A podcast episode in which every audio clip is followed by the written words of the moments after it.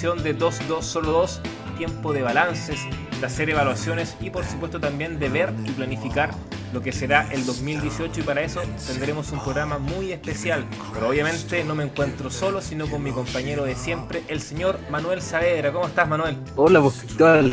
¿Cómo estáis? Bien, todo tranquilo, todo bien. Por fin volvemos a grabar después de esto ya, ya, le hemos dicho todo el año, pero pocos pero locos finalmente. Programa no tan constante en el tiempo, pero bueno, finalmente igual cumplimos y, grabamos algo. No, obviamente a nosotros se nos conoce más por calidad que por cantidad. E, esa es la idea, lo lindo de eso. Ya, pero sí, no, tenemos un programa especial que está súper bueno. Eh, un concepto bien interesante que ahí vamos a ir explicando, pero sí, o sea, es importante antes de, empezar el programa, o no sé si quieres eh, decir un poco de qué se trata, pero también como muchas otras veces no estamos solos y tenemos varios invitados que, que presentar. Así es, varios invitados porque la idea es ir debatiendo, discutiendo sobre lo que viene en el Pro Wrestling 2018. Acá en este formato audio queremos hacer una especie de proyección de lo que será el 2018 con el siguiente título. 30 luchadores a tener en cuenta, luchadores que creemos por proyección, por edad, por estatus, por lo que sea, van a dar que hablar según nosotros. Nos podemos equivocar, ¿por qué no? No somos Yolanda Sultana, no tenemos una, una burbuja para ver lo que viene en el futuro, pero obviamente sirve para, para pensar qué, qué luchadores creemos que, que pueden servir para tener un, un push o algo así de importancia en lo que venga. Entonces, sí, no, y nos van a, después nos van a poder escuchar y van a ver si nos equivocamos o, si acertamos algún nombre. esperemos no mufar a nadie. Nada más. Sí. Claro, nombrar a un luchador y que se lesione mañana mismo, o sea, sería terrible, ojalá que no. Toquemos conociéndonos, toquemos madera. Conociéndonos probablemente pase. En la idea de, de este programa, ver, ver qué es lo que viene. Entonces ya, Pasemos entonces a presentar a nuestros invitados porque la idea es tener gente de distintos ámbitos. Lamentablemente se nos cayó uno, que aprovechemos de decirlo que era Funeral, que iba a estar con nosotros, pero tranquilidad ante todo. Tenemos sus buenos... Igual, no, igual dejó, o sea, participó en, esta elección de, los nombres. Dejó sus nombres. De luchadores a considerarse. Claro, dejó sus nombres, los vamos a nombrar, por supuesto, y también alguien lo irá explicando sus virtudes o defectos pensando en este juego de 30 luchadores a, tener en cuenta. Entonces, partamos con los invitados. El primero del sur de Chile, de la ciudad de Temuco, conductor a veces, sustituto y panelista estable del Glorious Podcast, que también le vamos a preguntar qué pasa con el Glorious Podcast. Mucha gente que anda pidiendo ahí, llega miles de correos y van a hacer algún programa especial con los Glorious Podcast Awards y la lista, etcétera. Así que nada, saludamos al señor Alonso Salazar, más conocido como Hit. ¿Cómo estás, Hit? Hola, hola, ¿cómo están chicos? Eh, yo me encuentro muy bien. Recién salí de vacaciones, así que hay mayor tiempo, o sea, mayor cantidad de tiempo disponible. Y decidí participar a través de la invitación de ustedes, así que espero compartir un buen momento, un buen rato. Pues bien, también es nuestra idea, por supuesto, compartir un buen momento, así que vacaciones, ¿ah? Muy bien por eso, a disfrutarlas. Sí. La suerte de algunos. Exacto, la suerte de algunos. La, suerte de los estudiantes. De la juventud, claro. Claro. Claro, aunque hay rumores de que estuviste de vacaciones todo el año, pero bueno, son rumores malintencionados. No, pero esos son, esos son mentiras. Lo envidioso. Pura envidia, ¿no? Está bien. Bueno, seguimos en Chile, Manuel, para otro panelista también del Glorious Podcast. Esta es la vieja confiable ya, prácticamente. Y lo, bueno también de, de, su inclusión acá es que, a diferencia de Hit, Manuel y yo, ¿para qué estamos con cosas? Somos chicos más WWE, bueno, también NXT, pero que finalmente es parte de la empresa de Vince McMahon. Entonces muchos de los nombres que nosotros vamos a nombrar tienen que ver con eso. En cambio, los, dos próximos invitados que vienen eh, se alejan un poco de ese concepto y eso es, bastante interesante. Y en este sentido es uno que particularmente ve mucho eh, New Japan. Entonces, nada, es un placer también tenerlo en ese sentido para poder conversar sobre la empresa nipona. Sin más preámbulos, el señor Ignacio Salvo, más conocido como Nacho Meñique ¿Cómo está tu reino, Nacho? Hola, estamos mal hoy día. Me siento enfermo. Lo que pasa es que estoy como la garganta. Y eso en verano es terrible. Así que en el reino estamos terriblemente mal. Todo, todo estamos muy poco over, muy poco over. Bueno, un. muy mal. Un consejo. Hoy día, ¿Mm? hoy día debo decir que vi la película de Star Wars de las Jedi y eso me subió un poco los ánimos. ¿Te gustó? Te recomiendo vean. Sí, Sí, sí me gustó. Ya, sin evitar, no- nada de spoiler por favor para no arruinar la fiesta a la gente. Manuel también la ayuda, así que me imagino que compartes que es buena. Sí, muere Citripio. No, Yo me río sin saber como- lo que, lo que está diciendo, que yo, Star Wars, un cero a la izquierda. es como un combate de, es como un combate de Inambros, para que vean lo buena que es. Es que puta, si me decís, si me decís eso, es como que muy mala. Lo siento, pero- No, no, no te entiendo. A mí me genera hype, weón. Eso, eso, fue, fue- fue una mala observación. Es como un combate de ricochet. Ah, no, chucha. No, no, por favor. Ya, pero bueno, aquí venimos a hablar de, re- de wrestling, no de cine. Y Nacho, un consejo para el dolor de garganta: un té, harta miel, limón. Con miel. Y con, sí, la miel es clave. Y jengibre. Si tienen jengibre picadito, pa, y ahí, santo remedio. Si no, esta ya es más de- del campo, más de purranque. Estaría muy orgulloso señor Rockstar. Te mete un ajo entero y, te- y lo empieza a chupar, a chupar, a chupar. No, en serio. Ah, por- yo, yo iba a preguntar por dónde se lo mete, pero ya, No, la, bueno. sigamos. Sí, sigamos, En el campo, sí, No, en el campo se usa mucho esa esa sustancia llamada el paico, que los campesinos lo usan mucho, los guasos, pero bien, ya. el paico. Pongámonos serios, volvamos al wrestling, atrás que al cine y las recetas médicas y artesanales. Y bueno, nuestro último invitado, también que viene a hablar mucho de Japón, también de México con sus nombres, eh, también conocido en Solo Wrestling, también en, en Curious Cat y en otras páginas ahí de, del mundo de la lucha libre. Fanático de, San- de Sánchez Miño, ¿ah? hace poco, así que debe estar contento por la obtención de la Copa Sudamericana por parte independiente. Conocido por varios nombres, Torito Fan, fanático de Cobresal Fan, etcétera. Pero aquí lo vamos a presentar simplemente como Wally. ¿Cómo estás, Wally? Hola, buenas noches a todos. Y sí, Sánchez Miños es Dios. Y yo no solo vine aquí a hablar de, digamos, la lucha mexicana o el, o el progreso. Yo vengo a reivindicar el, wes- el wrestling africano. Vamos a hablar de lucha libre de Camboya, de Egipto, de donde viene Momo, de, de Tanzania, todo, todo. Bueno, bueno, yo creo que Hit, Hit va a estar contento de hablar de Egipto. Fanático de, Claro, claramente. fanático de, De Momo Momo. Salado. Espero que escuchen el podcast. Un saludo a Momo. Sí, lo vas a escuchar, lo vas a escuchar de más. Este, este podcast llega a todos los rincones del mundo. Ya pues, empecemos entonces por Manuel.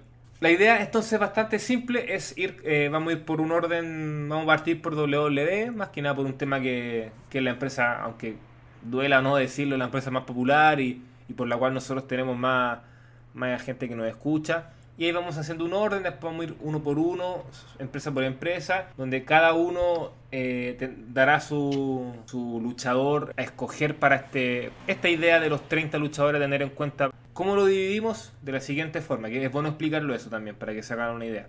10 luchadores serán de WWE y NXT, que es una mixtura. 5 de México. Eh, Manuel, cualquier cosa me vas corrigiendo si voy fallando con los números, ya que la matemática no es lo mío.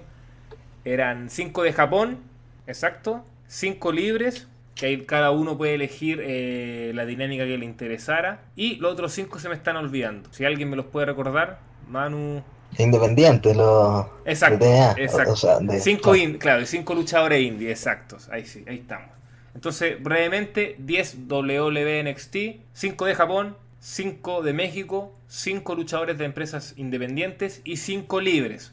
Donde ahí, de los libres, pues entrar nuevamente WWE, NXT, eh, Impact, Ring of Evolve, etcétera, etcétera. Así que ya dicho eso, vamos a partir con nuestro invitado Hit, que nos nombre su primera elección, los motivos, el porqué y el que quiera rebatirle, bienvenido es. Hit. Eh, sí. Yo creo que vamos a empezar con, con un dúo, ¿ya? Eh, con un tag team. Bueno, este tag team es The Revival.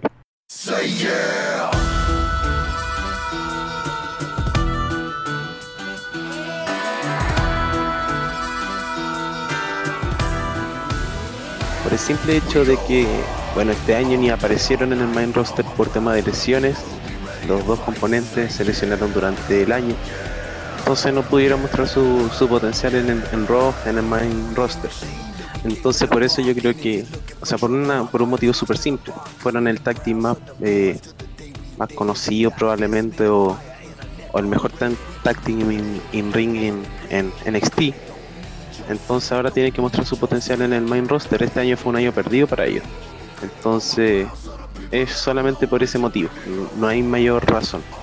Yo creo que ellos son. Sí, sí continúa. ¿Sí? Continúa. Quiero hacer una pregunta, pero eh, no te quiero matar la idea. Eh, bueno, yo creo que ellos deben tomar la batuta de Raw y simplemente eso. No, no sé qué más agregar. Yo creo que todos estamos más que claros de que, de que un tag team que es oro puro, que puede dejar buenas luchas, buenos segmentos también puede ser, ¿por qué no? Y debe tomar la, eh, el liderazgo de, de la división de, eh, de pareja. Claro, mi pregunta más que nada para Hit y también la dejo planteada para el resto es que eh, a Revival se seleccionaron ambos luchadores, tanto Dutch como Scott Dawson.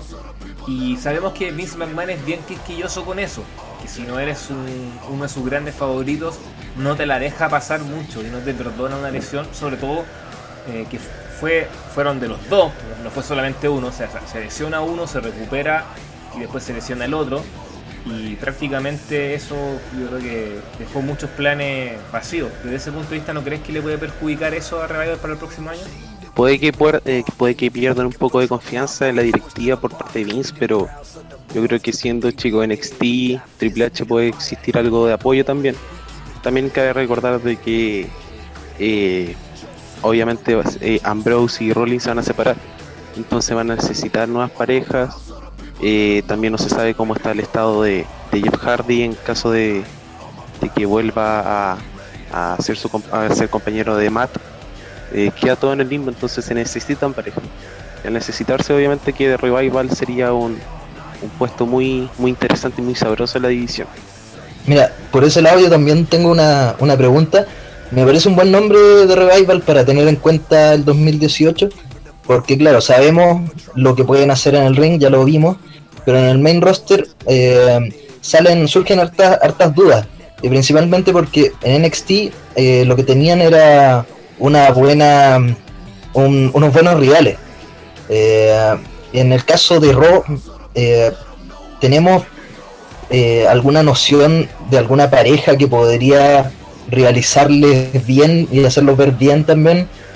Porque claro, como tú dices, hay muchos que están o lesionados o que se van a separar eh, sí, yo creo que yo creo que pueden dejar una buena lucha con, con Sheamus y Cesaro, en el que ambos pueden ser heel, o por qué no un, un, un, turn face. Así que se supone que hay como unas tres, unas tres parejas por lo menos que, que se pueden enfrentar a, a The Revival. Perfecto. ¿Alguien más quiere decir algo o continuamos con, con los 29 wrestlers que quedan pendientes para así que vaya fluyendo más rápido? ¿O alguien quiere hacer otra pregunta o rebatir algo a lo que dijo Hit? Por lo que veo, no. Así que continuemos. Continuemos. Nacho, sigamos contigo. Tu nombre. Nombre de Japón. Bueno, el primero, que en realidad es muy obvio para los que se toman de Japón de cerca. Eh, New Japan vendría siendo Jay White.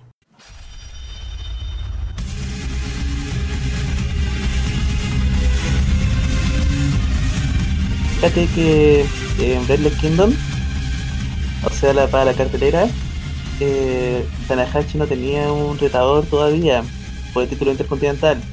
Que el título intercontinental es el segundo título de la compañía. Ahora quizá el tercero por el tema del campeonato USA, pero bueno, eso se va a ver con el tiempo.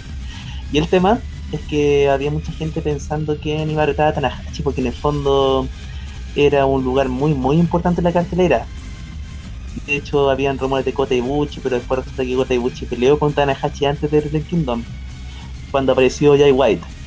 Jay White era un weón que eh, no lleva mucho tiempo atrás luchando en el wrestling profesional, pues, está como en el 2013 más o menos nomás, y era un John Lyon. Los John Lions son los luchadores que son entrenados por New Japan, que son como los de Performance Center de WWE, y que New Japan los va formando bajo el sistema John Lyon y este tipo se fue de excursión afuera y desapareció por un par de años.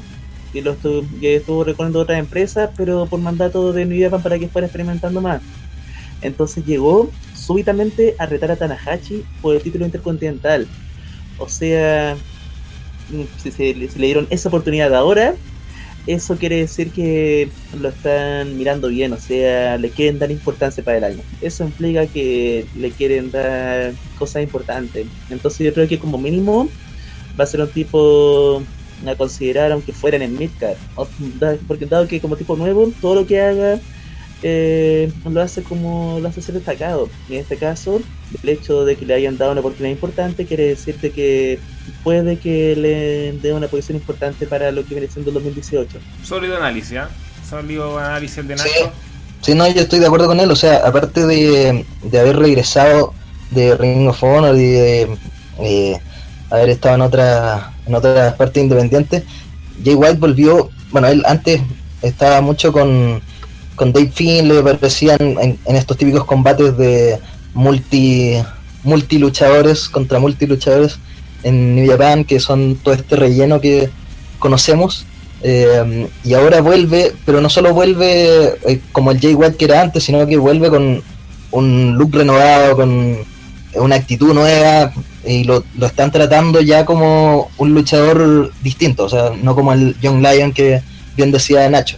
Así que sí, me parece un buen nombre, un buen análisis también. Oye, además otra cosa es que, claro, porque tú de repente ves que vuelve John Lion, pero vuelve para luchar en combate ahí nomás, porque por ejemplo, cuando Watanabe, o sea, Evil, volvió como el compañero de Naito, aún así no le, no es que le hayan dado cosas tan importantes al tiro y aún y tampoco ha tenido tan- aún un combate importante realmente en Umbrella Kingdom.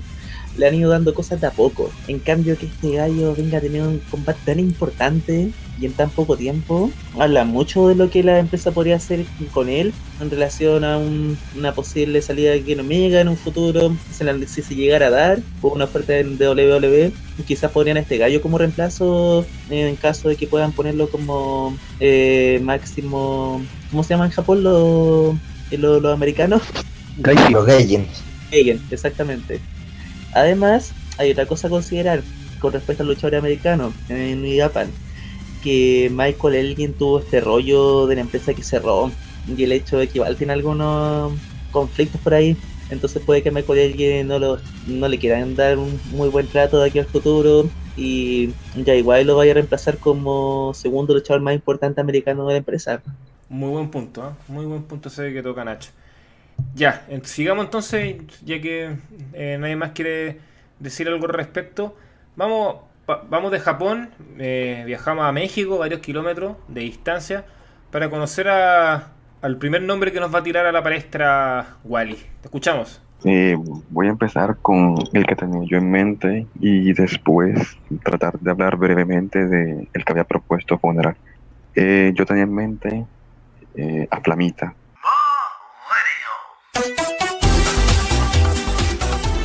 Que si bien, digamos, su reinado como campeón crucero fue a finales del 2016 y principios de este año, se ha mantenido durante los, 30 y- los 365 días en un nivel sólido en The Crash.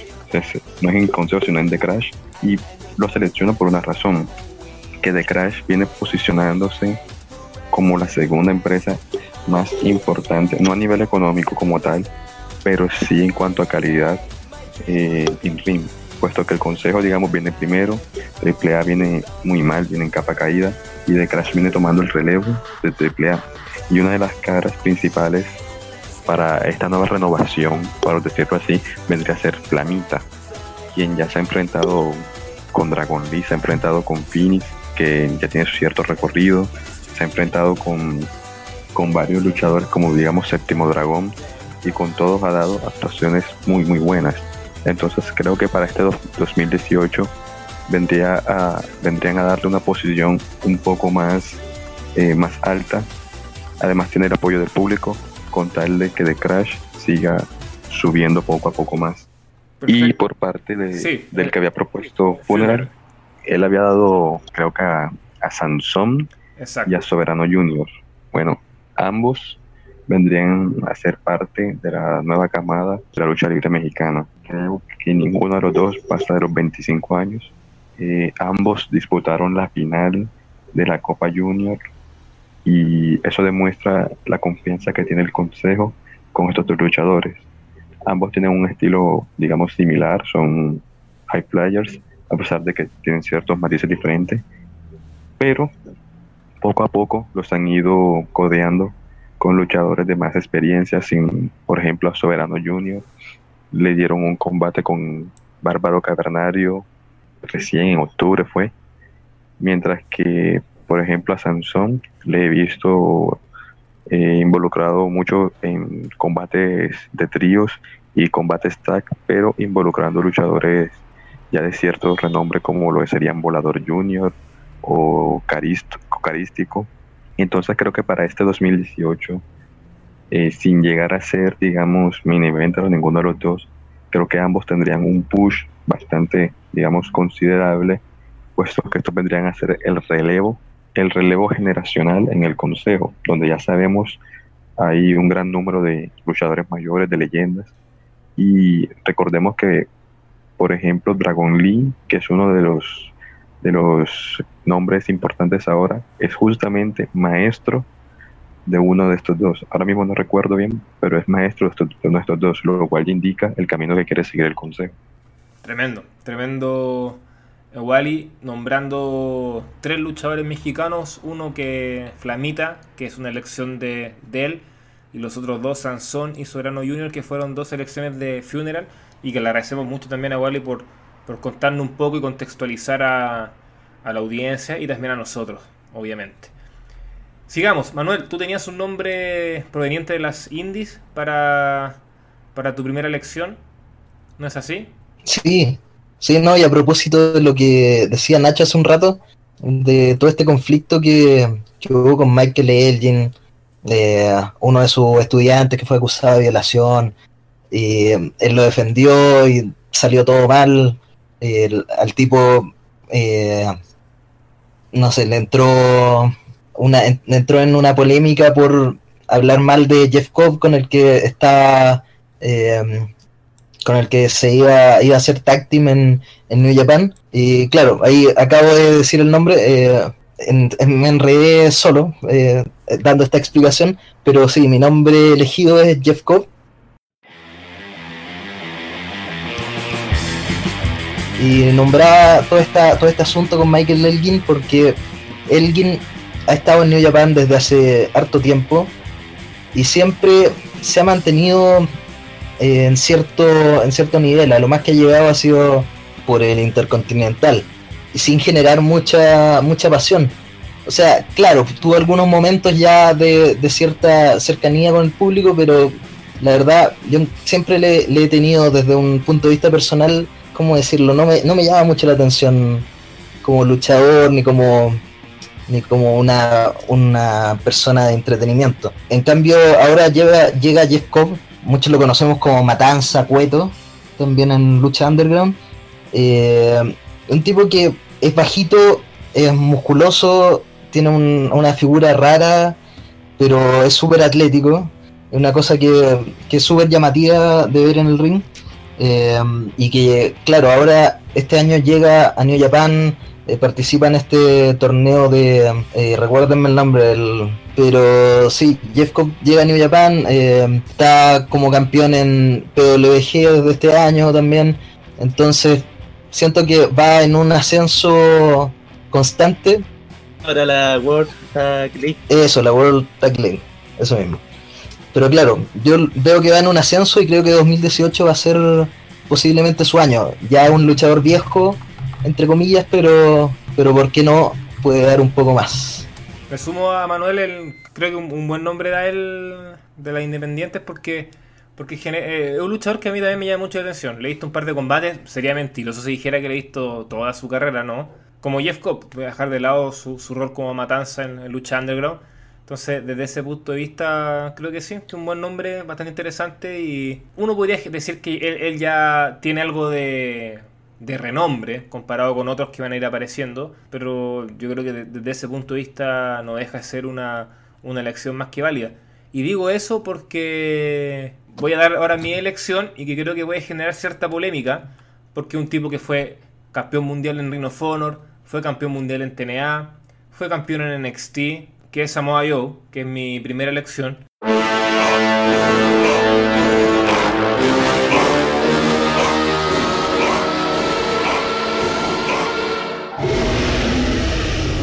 Lo justifico partiendo de la base de que, si bien ha tenido un año bastante interesante este 2017, fue retador a Brock Lesnar, ahora está teniendo una rivalidad con Roman Reigns, pero yo le vislumbro, y espero no equivocarme, un gran 2018. O sea, yo creo que la empresa se está dando cuenta del potencial que tiene con Samoa Joe.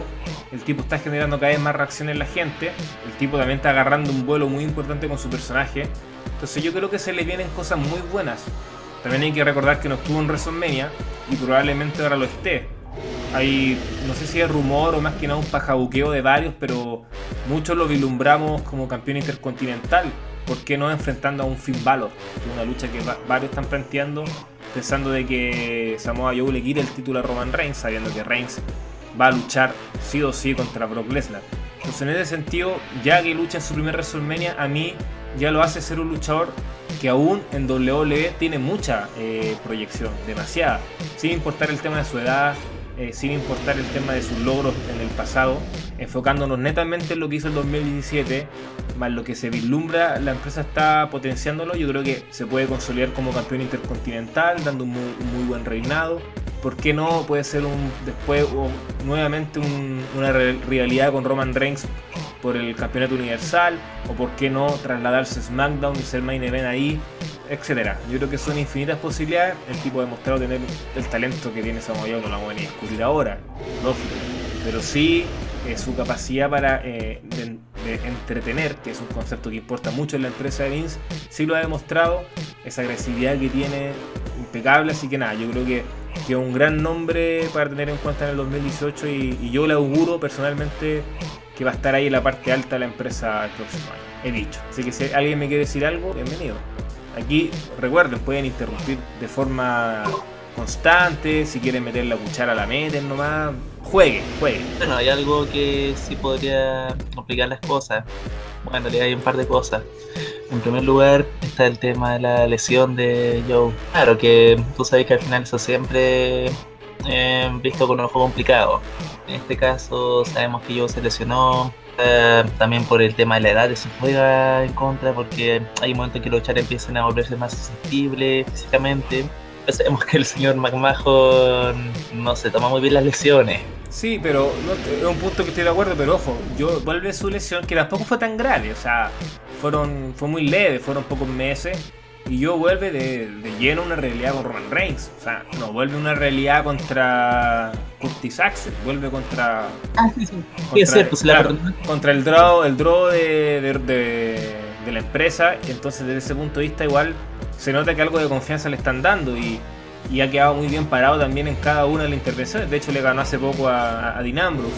Entonces, en ese sentido, creo que personalmente, igual creo que es un punto muy válido, pero yo, desde ese punto de vista, le auguro un muy buen futuro. ¿Sabes qué? Yo creo que a Joe se lo están tomando muy bien, se lo notó mucho cuando le empezó a ganar Brawl a Brawl O sea, está bien que Brawl Lennon, que yo siempre con trampa, haya podido hacer la vida difícil a Lesnar, pero aún así, no a cualquier luchador le dan esa confianza, weón. Yo creo que ahí se, ahí se yo que la empresa tiene esa confianza, pero también hay que ver qué tanto límite va a tener esto, porque igual mm, el tipo tiene una vida limitada en Ebrel y no sea, ya está viejo. Sí, no, sí, lógico. Entonces hay que ver cuánto es lo que le van a dar en el futuro por eso. Sí. Ya, pero no estamos hablando de una carrera a 20 años, estamos hablando de que va, hay que tener ojo con él en 2018. Yo estoy de acuerdo con Cristóbal en este nombre, porque sí, es un nombre consolidado Samoa Joe, pero puede tener un, un gran 2018 eh, por el interés, el interés, que está generando. Sí, por eso, claro, yo, enfocándonos netamente en ese sentido. Que yo entiendo que el tipo está consolidado, que tiene un, un, tema de la edad, pero también recordemos el caso de AJ. Entonces, desde ese punto de vista, AJ también fue campeón y, ojo, es un tipo importante a pesar de la edad. Sí, ahí hay que tener, claro, hay que tenerlo en consideración igual, que de repente, claro, que en realidad varía, en realidad el enfoque de la empresa. A veces a los luchadores que tienen más edad los castigan y a veces no. Pero claro, últimamente a los luchadores más veteranos lo están tratando bien. Y para eso tenemos el caso de por Series, weón. A Kirango no lo deja luchar en todos estos años y ahora le están dando combates cuando ya el buen apenas camina. O sea, por ejemplo, yo creo de que no todo tiene que ver la edad. Yo creo que habla más de, la frescura que puede tener un personaje, ¿no? Por eso yo creo que Cristóbal eligió a, a Samoa Joe. Samoa Joe un personaje más fresco que, que algunos más jóvenes, por ejemplo, Randy Orton, que es más joven que, que el mismo Samoa Joe. Eh, yo creo que es un punto a considerar la frescura del personaje, qué es lo nuevo que te puede entregar, qué luchas te puede entregar con nuevas personas, qué feudos te puede entregar. Sí, súper válido eso. Y eh, también yo creo que le, dan un poco de color con las lesiones, eh, porque hay muchos luchadores que están en un punto alto de su carrera, se lesionan en WWE y vuelven a ese mismo lugar.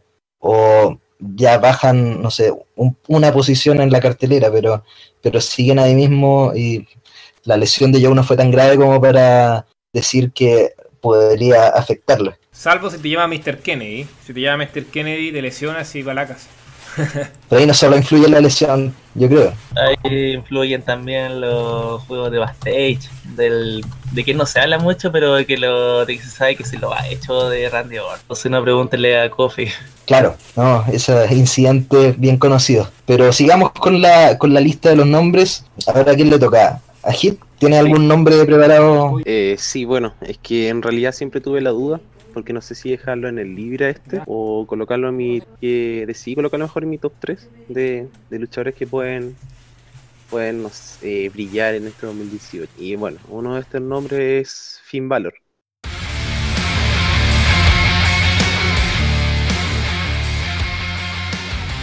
¿Por qué elijo a Finn Balor?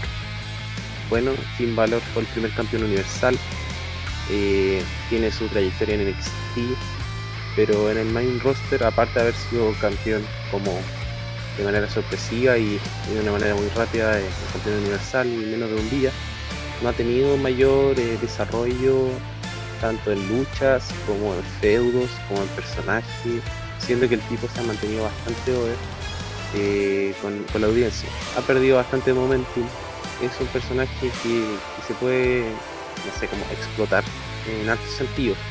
Yo creo que puede tener un, buen feudo con, con Samoa Joe, como explicaba Chat, o Cristóbal, eh, en WrestleMania, o no sé, pero en las mejores posiciones, porque yo creo que el tipo tiene las condiciones necesarias para, para brillar en, en WWE, tanto sea en Raw o en SmackDown, qué sé yo, puede tener un feudo con AJ Styles de una manera más, establecida. Eh, hay harta, hay harto abanico para, para que pueda desarrollar eh, Balor. Yo creo que es necesario tener un, un upper como Valor en, posición importante, porque ya, eh, puede ser que el tema de la edad, aunque él parezca joven, tiene 37 años, 36 años, pues, pero es un personaje súper fresco para la audiencia. Entonces, en ese sentido, igual sale ganando la misma empresa eh, con Valor. No, incluso eh, yo no sé si estoy tan de acuerdo con, con tener a Valor como uno de estos nombres a considerar el 2018, pero sí estoy de acuerdo que incluso teniendo este feudo horrible o esta realidad horrible con, con Bray Wyatt, eh, siga estando eh, over, eh, siga atrayendo a la gente. Así que sí, o sea, si le dan una posibilidad más alto en la cartelera, yo creo que el tipo va a responder. Que ahora, ¿qué lo tienen haciendo? Luchando contra el Misturach en un par de, de Raws. Entonces, como que se nota muy perdido, siendo que el tipo tiene, tiene la popularidad y tiene la, la base de fans para lograr algo mejor. Entonces, por eso yo creo que, que debería brillar el 2018. Es más, o por lo menos más de lo que hizo este 2017, que fue un feudo horrible con, con Bray Wyatt, con, con escena de transformismo y, y demonios. Entonces, algo que no fue muy claro. Eh, creo que cualquier cosa puede ser mejor que que este año. Y siendo Yo creo- uno de los protegidos de, de Triple H, algo más de relevancia debe tener. Siendo el Raw, Yo creo que Wally que Wally dé su opinión de de Valor. A mí me gusta bastante. Es cierto que en el ring tienen que mejorar, no la ofensiva, digamos, la base que tiene es muy buena, solo mejorar cómo la aplica. Y creo que con eso pueden buquearle combate con Lesnar, hacerlo en algún caso hipotético con Strowman, que será un poquito más creíble. Creo que para este 2018 no lo veremos por el título universal, no. Creo que va a tener un reinado por el Intercontinental y creería que sería después de mitad de año.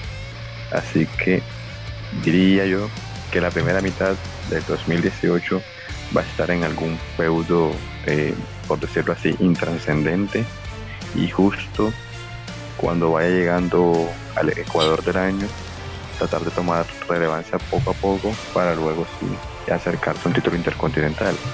Porque la zona del Universal con posiblemente Roman campeón, más allá de un, posible reto, no lo veo estelarizando eh, road tras road o pay-per-view tras pay-per-view, por lo menos no este año. A mí me gustaría, bueno, tirarle una lanza a favor a, Hit en el sentido que encuentro que vale un buen nombre, que yo sé que como que a Manuel le hizo cierto ruido, que igual también entendible. El tema es que Valor igual hay que pensar que, por ejemplo, en la órbita titular, ya él fue campeón, pero al día siguiente lo entrega el título, así que se lesiona. Entonces, desde ese punto de vista, aún no lo podemos juzgar como main event porque no, no pudimos verlo. Entonces, yo creo que sí va a tener una segunda oportunidad para hacerlo pero igual con un punto muy interesante también es que en qué momento. Entonces, desde ese punto de vista, yo creo, y de hecho lo veo muy factible, de que Valor eh, se va a ir de robo en algún momento. Creo que SmackDown es como un lugar donde ahora mismo creo que lo puedo ver mucho más. Y también me, genera cierta duda el tema de que, bueno, obviamente todo está dentro de los rumores de que supuestamente iba a enfrentar a Lesnar en Royal Rumble y Vince le bajó el pulgar. Entonces, desde ese punto de vista, igual me hace cierto temor en ver cómo va a ser su 2018, pero que el tipo tiene lo suficiente para ser importante, lo tiene. O sea, tiene una imagen de poster boy súper interesante y que yo creo que eso a Vince le importa. El tipo vende, tiene su fanaticada, así que el tema de la pintura, cuando lo ocupan, genera. Entonces, no me cae duda que va a ser alguien importante y que el 2018 debería ser un año donde de alguna forma logre su despegue definitivo, porque Valor está como en eso, está como en, una, en un en, una, en un medio donde aún le falta ese pasito para poder escalar aún más y, despegarse definitivamente, como que está ahí, estancado. Entonces, creo que el próximo año podría ser su, su lugar. Ya, entonces sigamos con, con Nacho. Nacho, es tu turno de dar eh, el luchador que tú quieras, el que tengas en mente. Ya, el, el otro luchador de New Japan, que yo diría que podría tener un 2018 bastante llamativo, me arriesgo esta vez, digo que podría ser sanada.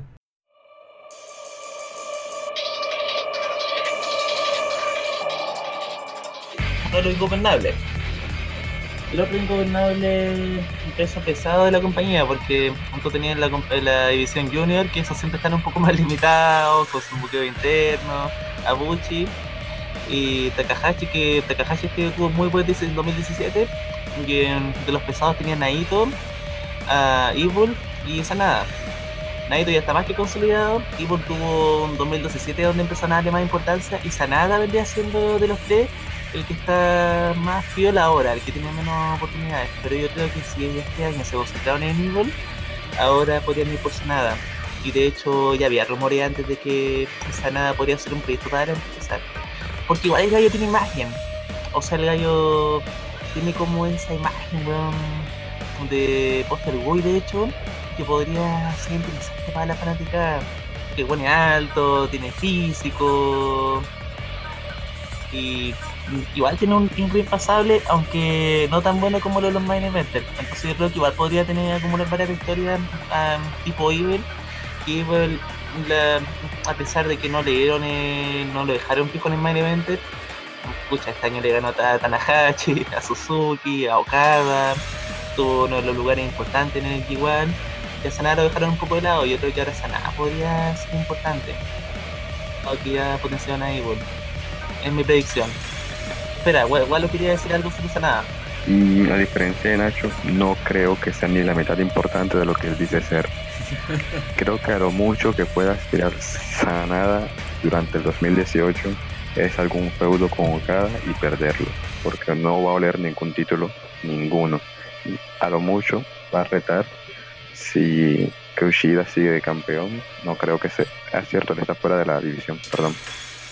La verdad, él está lejos de títulos, ni él, ni Evil, ni Bushi, o sea, a excepción de Takahashi, ninguno de los ingobernables y de Naito va a estar cerca de un título. O sea, a lo mucho que van a aspirar es alguna rivalidad con alguno de los eventers o algún upper. No, pero si lo miráis bien igual, uno pensaba eso con Naito, y nada, pero aún así, silenciosamente, Evil empezar a tener mucha, ha tenido muchas victorias. Es impresionante, de hecho tuvo mejor récord que Suzuki en el, en el G1.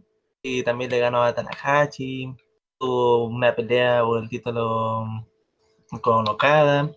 Entonces, el hecho de que Sanada suba dentro del Uppercard, pero sin llegar a ser main eventer, igual podría considerarse como un ascenso o sea, como luchador más considerado que de lo que ha sido antes. Bueno, estuvo interesante el debate sobre Sanada. Hay dos puntos de vista entre Wally y, y Nacho. Prosigamos entonces. Wally, seguimos contigo. ¿Cuál es tu luchador, el segundo que quieras nombrar? Bueno, voy con Japón y voy a tomar la selección que, que había dado Funeral. Yo también la tenía pensada y es, creo, la opción más obvia de todas y sería Keno, de Noah. Entonces, para iniciar el 2018 como campeón, ¿qué creo yo? Que Noah va a apostar por un reinado largo, igual como ha hecho New Japan con Okada, igual que ha hecho DDT con Takeshita. Creo que van a apostar por un reinado de mínimo seis meses. Entonces, que no ha tenido un 2017 muy bueno. Ha dado muy buenos combates. Ha luchado con Marufuji, que no es de mi agrado, pero ha dado un combate muy bueno con Go Yosaki en la final de la Global League.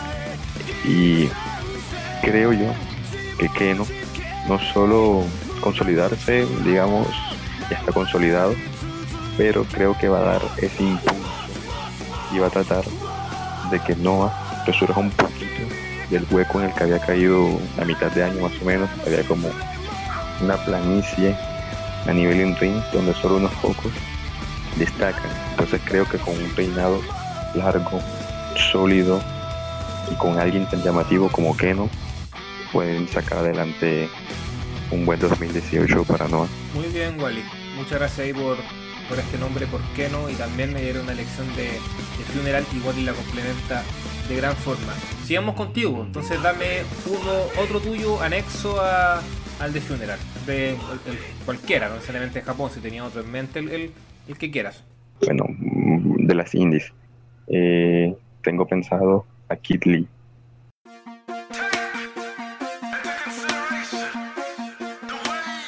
Ha salido como toda una sorpresa, de hecho me recuerda mucho a Chris Hero en el 2015 dando combates buenos con absolutamente todo el que le pongas encima. Y si bien es campeón de w, WM, creo que va a dar el paso para ser campeón máximo de Evolve. El título ahora mismo lo tiene Zack Saber Jr. Y yo creo que Kid Lee puede ser posterior al fin de semana de WrestleMania o justo ese fin de semana, no sé. Creo yo que va a dar ese salto para conseguir el título máximo. Porque ahora mismo él consiguió el título hace no mucho más de que sé dos meses está en un nivel tremendo. Cada defensa es muy muy buena y los, y los combates previos a que fuera campeón también son muy buenos.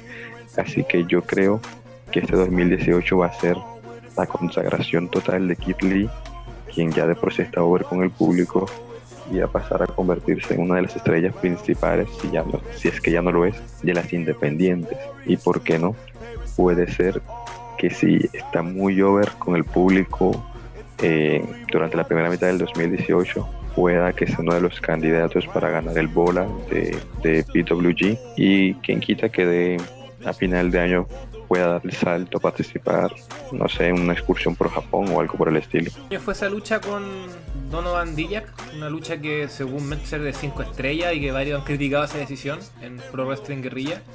Bueno, bueno, es que, que en esa empresa haya un combate 5 estrellas ya es difícil.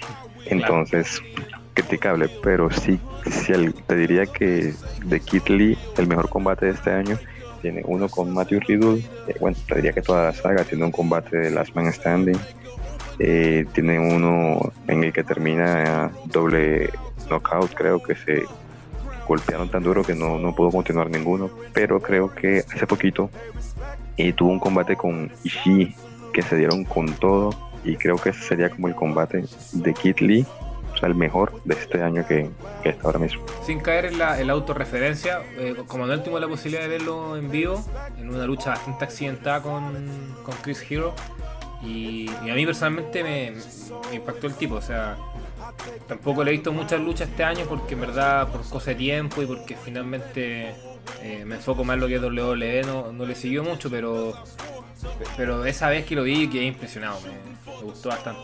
Creo que fue una creo que una versión extremadamente buena. Muy, me recordó a Mark Henry, que Mark Henry muchos lo tratan de más luchador cuando yo creo que, sobre todo en su etapa del Salón del Sufrimiento, el 2006, el tipo era muy bueno. Me recordó, me, me recordó como una versión incluso más mejorada, entonces creo que, que el tipo es muy, muy talentoso. Más atlética. Claro, más Eh, sí, Kid, Kid Lee puede, puede tener, yo creo que es uno de esos luchadores que tiene un nivel de, de repente de intensidad que pocos te lo, te lo pueden entregar. Así que un buen, muy buen nombre. Ya Manu, sigamos contigo entonces. Yo tengo eh, otro nombre que es de WWE. Ya para eh, dejar de hablar tanto de, de hombres, no sé si hemos hablado de luchadoras. No, aún no. Eh, en mi caso, seleccioné a Dakota Kai de NXT, que siento que, bueno, como Ivy en la escena independiente eh, ya venía generando ciertas cosas, era interesante, eh, pero ahora que llegó a WWE con la salida de, de Bailey, siento que está como llamada a, a reemplazarla de alguna forma en NXT, eh, a ser como esa figura de eh, la luchadora que sea bien vista por, por las niñas, que, que sea como cercana a, lo- a los niños también. Eh, por ese lado siento que le pueden dar un rol súper importante el próximo año en, en NXT.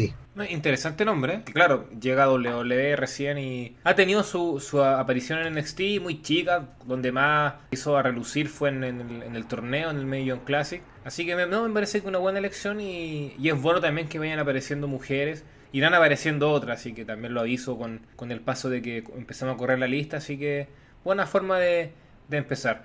Habrá que ver si, o sea, también hay que tener en cuenta que desde que subió Asuka al main roster, eh, NXT tiene esa necesidad de empezar a potenciar a, su roster femenino. Ya tenemos a Ember Moon, que es la campeona, pero tenemos que buscar a nuevas caras desde el punto de vista porque no es fácil reemplazar a Asuka, como tampoco es fácil reemplazar a Sacha, a Bailey. Entonces, en ese sentido, es necesario tener no, no solo cargar toda la, la, división en los hombros de Ember, sino también potenciar mucho más a Nikki Cross y a otras que, sí- sin spoiler, porque ya irán apareciendo, pero me parece que un buen nombre. ¿Alguien quiere decir algo? O si no, me lanzo al toque yo con, con mi nombre, que también es de NXT. Me lanzo. Lánzate. No, bueno, esta es. Se puede decir que es casi irme a la segura, porque creo que varios lo pensaron. Fue una muy buena lucha en el, en el pasado Takeover que se realizó en Houston. Y ese señor Velveteen Dream. Velveteen Dream. Mi caballo. Mi caballo desde que apenas debutó con este personaje Patrick Clark, como se hizo conocido en, ese programa Off. Eh, me gustó de inmediato, creo que lo he dicho en, varias ocasiones, eh, personajes tipo excéntricos me, me llaman mucho la atención, como Tyler Breeze en su, en su momento, Dalton Castle, que salió campeón de Ring of Honor. Entonces, estos tipos de personajes me, me gustan mucho y, y Velveteen Dream yo creo que tenía su prueba de fuego en esa lucha con, con Black y el tipo la, la pasó con creces. O sea, es- es- estos son los tipos, tipos de combate donde salen ganando tanto quien triunfa como quien pierde. Es algo que estaba muy muy perdido en la WWE, que no, no sabía cómo llegar a eso, que no, aquí Velveteen pierde la lucha, pero termina ganando muy bien porque saca un, un buen combate, se gana al público y se lo ganó de forma maravillosa. Y eso a mí me hace pensar que, que el tipo va a tener un buen año 2018. Dejando de lado eso, yo creo que el tipo tiene el carisma, tiene ya demostró que tiene un buen ring, eh, tiene micro, así que nada, yo creo que tiene, tiene presencia física además. Así que creo que tiene todo para, para triunfar en NXT. Mi único temor, sí, que una de las grandes críticas que yo le he hecho a Triple H como Booker, es que no aprovecha mucho su talento, jo- eh, talento joven y talento propio de la empresa. Ya pasó con Tyler Breeze, que a mí es una farra, Tyler Breeze en NXT, porque si bien tuvo luchó en main event y todo, pero nunca ganó el título y termina perdiendo con, con Thunder Liger cuando aparece en su única noche, cuando lo, lo ideal era que ganara Tyler Breeze, el talento de la casa. Pasó con Baron Corbin también, que Baron Corbin nunca fue campeón de NXT. Me acuerdo que perdía con Samoa Joe, perdía con Austin Aries, o sea, Triple H potencia más a, a sus contrataciones de afuera ya conocidas porque claro, él quiere potenciar a NXT como una tercera marca y se entiende. Pero también hay que no descuidar a su talento propio y joven que sabemos que también el que a Vince más le interesa. Entonces, desde ese punto de vista, creo que, que Velvet in Dream tiene todo para ser una gran figura, pero mi, temor es ese. Ahí Triple H, que ojalá no cometa los mismos errores y haya aprendido eso. Todas mis fichas van puestas para, para este gran personaje. ¿Alguien quiere decir algo? Noto mucha rabia, noto algo de rabia en ti, Cristóbal, eh, con el trato en NXT a, a ciertos luchadores. No, es que hay- hay un poco de rabia, obviamente, pero es que yo también creo que más que rabia, rabia es realidad, o sea, si eso fue, eso fue lo que pasó. o sea, Ya, pero, pero eh, NXT en verdad, en el fondo no importa, da lo mismo. Si lo que importa es el roster principal. No estoy de acuerdo, pero pero después su- supuestamente Triple H va a dirigir el roster principal. Entonces todo el mundo dice que, que nos va a salvar prácticamente. Bueno, no estamos desviando el tema, pero eh, que Vince McMahon muere y todas esas cosas porque Triple H es el salvador.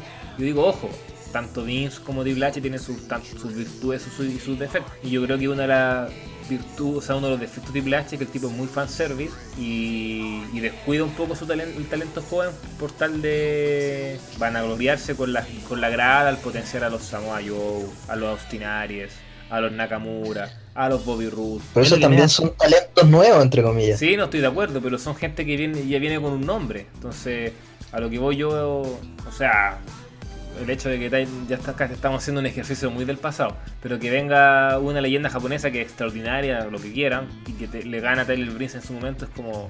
Lo cierto es que Velvet in Dream para mí es el, eh, de NXT es el hombre que, que personalmente yo más le pongo mis fichas para el 2018.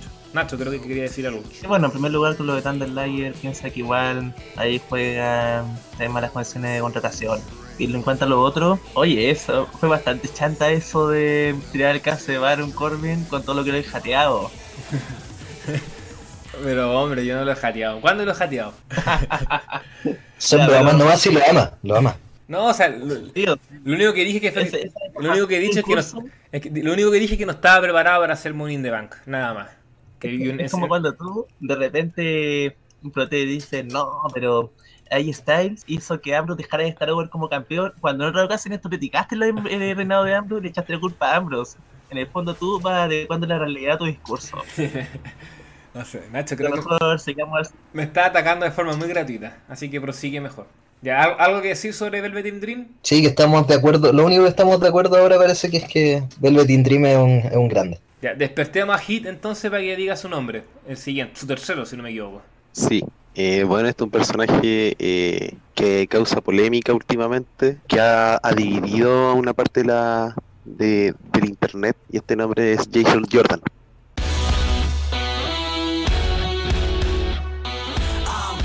Eh, bueno, uno de mis caballos, sí, o sea, lo he apoyado desde, desde el inicio del feudo de que es hijo de Angle, porque igual me recuerda a, a historias de, de latitud, que sabiendo que son falsas, por ejemplo, no sé, de que Taker y, Kane eran hermanos y tenían superpoderes, eh, uno igual se las compraba o, o se enganchaba de una manera muy simple, aunque obviamente la historia de Taker y Kane está mejor desarrollada. Eh, bueno, eh, Jordan tiene tiene el talento en ring, es muy bueno, dejó buenas luchas con Cena, con Roman Reigns, con The Miz, también tiene el físico, tiene el porte, es bastante joven, de, o sea, tiene menos de 30 años, si es que no me equivoco, es un personaje nuevo. Eh, lo único que, faltaría es que desarrollen su personaje, pero que se puede desarrollar perfectamente con un heel turn, ahí tiene que desarrollar también lo que es eh, las promos, su manejo obviamente en el mic, su manejo con las cámaras, los segmentos, etcétera pero el talento en ring lo tiene. Tiene también la importancia de ser el hijo del ángel bajo el Fade. Entonces, en ese sentido, tiene como un apoyo de, de la directiva para ser uno de los nombres interesantes en 2018. Puede que tenga la lucha con Kurt Angle. En caso de que Triple H no quiera meter su nariz por ahí, quiera meter la nariz contra Strowman. Entonces, yo creo que, que va a tener mayor exposición en el 2018, va a tener más minutos, y eso es bueno. Aparte, los que dicen que no tiene carisma, el carisma ya también es algo nato. Algunos nacen con el carisma, pero otros también lo van desarrollando a través de un personaje. Por ejemplo, Kurt Angle en el 99 era más plano, pero mucho más plano que Jason Jordan, hasta que hizo el Heel Turn. La Roca en el 96, Survivor Series, debutó hasta, no sé, Estuvo muchos meses sin, o haciendo el face genérico hasta que se unió a Nation of Domination. Entonces esas cosas se van puliendo. Al igual que pasó con, con New Day, que decían, no, estos son muy aburridos, qué sé yo, y luego se convirtieron en, en la pareja más verde de los últimos 10 años. Entonces, tiempo al tiempo, Jordan tiene las características necesarias y, y los elementos para, para ser una figura en el futuro. Mi aplausos para Giga. Con- Concuerdo 100% con todo lo dicho. En especial con, eso- con esos ejemplos de, del Angle, cuando partió, de La Roca. Como recordar Stone Cold, por ejemplo, con Ringmaster, que era un personaje que ya callamos. Y después el tipo da. Claramente. Entonces, yo creo que la comunidad está perdiendo, o sea, no la está perdiendo, ya está derechamente no tiene paciencia, o sea, no deja que, que se desarrollen los personajes, que tomen vuelo, quieren toda la rabia prácticamente. O sea, dejemos que el tipo vaya fluyendo, que vaya puliendo su- sus cosas, como el Mick, por ejemplo, que es lo más débil, pero fuera de eso ha demostrado que tiene un ring muy interesante, que tiene la presencia.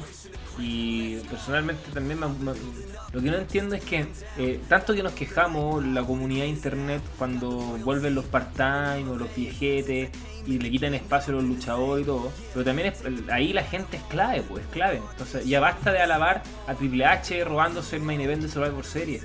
Ya basta de alabar a Chain por aparecer hasta en la sopa. O sea, está bien, es parte de vivir del recuerdo, interesante, pero también hay que empezar a potenciar el talento joven y el público es parte de eso. Entonces, si aparece Jordan y lo pifean por cualquier tontera, el tipo obviamente eso yo creo que le puede jugar en contra. Pero en- sé, tengo esa confianza de que Vince es inteligente, no va a escuchar a la gente y, y sabe que tiene un talento entre sus filas muy interesante para potenciar y que en ese sentido Jordan va a tener que comérsela ahora. Pero bueno, también entendamos que este público es tan paleto que es capaz de gritarle a Roman Reigns que no sabe luchar. Entonces, desde ese punto de vista, bueno, yo creo que Vince debe hacer oídos sordos nomás, que Jordan se mame todos los gritos que tiren en su contra y como dice Hit, eh, Hit que eso le sirve para hacer un Hit Tune y de ahí seguir hacia adelante. No, pero no, no sé qué, qué están viendo. A ver, di, di lo, que, No, lo que quería decir. Sí, no es que, es que más yo creo que, que es, o sea, que, que al ser hijo de Angle y, y recibir ciertas oportunidades bajo Kayfabe, eh, lo hace ser un heel.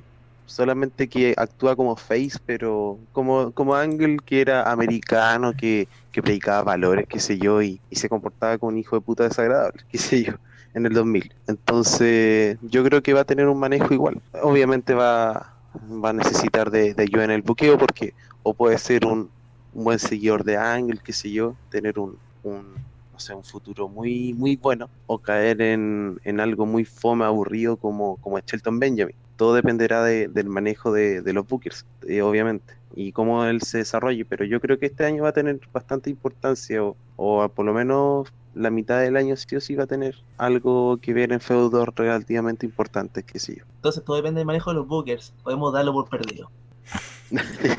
no, pues obviamente no hay que ser tan, tan negativo. Oye, Pero si es que le han, dan- le han dado importancia este año, esa importancia en todo en el midcard, yo creo que es por, es por algo, ¿no? sí, sí, concuerdo. Manuel no está todo de locos a todo esto. Sí, no, es que yo, yo iba, iba a ir por ahí por lo que dijo Hit, pero sí que estoy muy en desacuerdo con lo que dice Cristóbal, porque ¿cómo Vince va a hacer oídos sordos a lo que dice la gente? Si la gente lo está bucheando, es porque la historia es mala, es malísima. Eh, el hijo de Engel, no, estamos en una, en una altura en que en verdad no nadie compra eso, es mala la historia. Por último, ya, si lo presenta como el hijo de Engel, eh, denle más profundidad a eso, eh, denle más, pero te lo dijeron ya, en un programa, este es el hijo de Engel, ya, y listo, sería. Pero es, por ese, en ese sentido es muy mala la historia. No han profundizado en nada de eso, no es creíble. Entonces, claro, genera estas pifias, genera abucheos, porque eh, no porque el tipo sea malo en el ring, porque sí, es súper bueno en el ring, aunque yo creo que como luchador individual es un gran luchador de tag team, pero eh, aún así es bueno en el ring. Lo que pasa con la reacción de la gente es que eh, se enoja porque la historia es mala, yo creo. Eh, entonces, en ese sentido, haciéndolo heel puede mejorar mucho. Y espero que, que mejore, pero lo veo difícil en 2018 para, para Jordan. O sea, creo que toca- tocáis un punto muy interesante, pero también es que llega un momento que puedes abuchear los segmentos con Angle o cuando se menciona la palabra, pero llega un momento que lucha contra Strowman y es abucheado, lucha contra Roman Reigns, es abucheado, entonces siento que de alguna forma igual han agarrado una manía a él como, como luchador y eso no, no me parece muy... más que nada no me parece todo justo porque creo que es una inconsecuencia este discurso de apoyemos al talento joven, queremos a, gente nueva, saya nueva, a la gente que va, va a cargar la empresa en los próximos, ¿cuántos?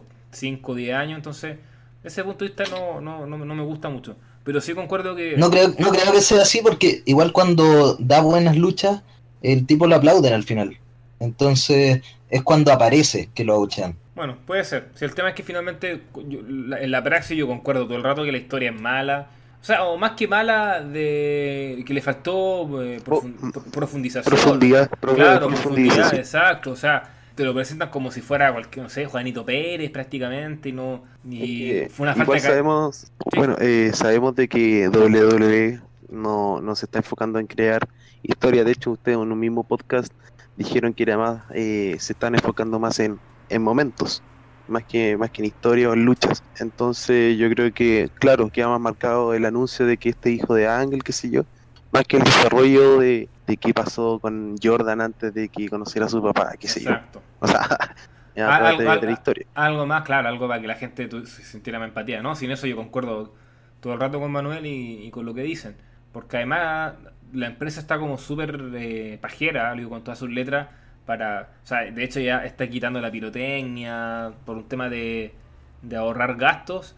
Y, y también lo está haciendo las historias, parece, como que no quieren trabajar los tipos, porque finalmente te presentan todo ya, salgan a luchar y listo, y tiremos una historia con esto, pero no, no, no no hacemos promo en backstage, no hacemos segmentos, eh, alguna historia del pasado, como se hacía antes, no, nada. Entonces, aún así yo creo que, que el tipo puede, puede dar que hablar en el 2018. Tengo esa creencia, pero bueno, nunca se sabe tampoco. Sigamos con Nacho entonces. Nacho, ¿cuál es tu próximo luchador? Te quedan dos, así que nómbrame tu, tu penúltimo. Esto es como, esto es como un concurso. Claro. Eh, bueno, en primer lugar, ahora me toca una opción libre. Yo elijo a um, Reina Baszler, o Baszler, como nuestro solo se anuncia. A ver, ahora se habla mucho sobre lo que viene siendo Asuka con moqueo de Brock en la edición femenina. Cosa que no hemos visto en realidad mucho todavía. Eh, será porque quizá la mantiene un poco apartada, igual. Muy rara la cosa, pero. La cosa es que Asuka, claro, tiene la característica y si le dan ese motivo quedaría excelente, pero hay algo que no tiene, y es el Bullet real, o sea, no, inven- no, no hay que estar la empleado la MMA. Ustedes saben que hoy en día la MMA son en realidad el deporte de contacto de referencia, más que el boxeo. Y en ese caso, yo veo que para la empresa quizás sería más productivo crear ese gimmick a la altura de alguien que realmente haya estado peleando en MMA como viene siendo ella. Si no por nada, ella le van y le dan eh, la final del torneo de, del Mayun Classic. Y si no le dieron la final fue porque en el fondo Kairi Sane era como para usarla de ¿no? y ella no. ¿Por qué? Porque ella todavía están entrenando. Pero hay rumores, y ustedes lo saben, del, posible enfrentamiento entre las por Horsewoman contra las minas de MMA, donde claramente va a estar ella. Y ella es la que hace quedar la empresa. Entonces, claro, yo creo que ese personaje podría tener mucha, pero mucha importancia para el próximo año una vez que ya esté más empoderada en su rol en, en el ring.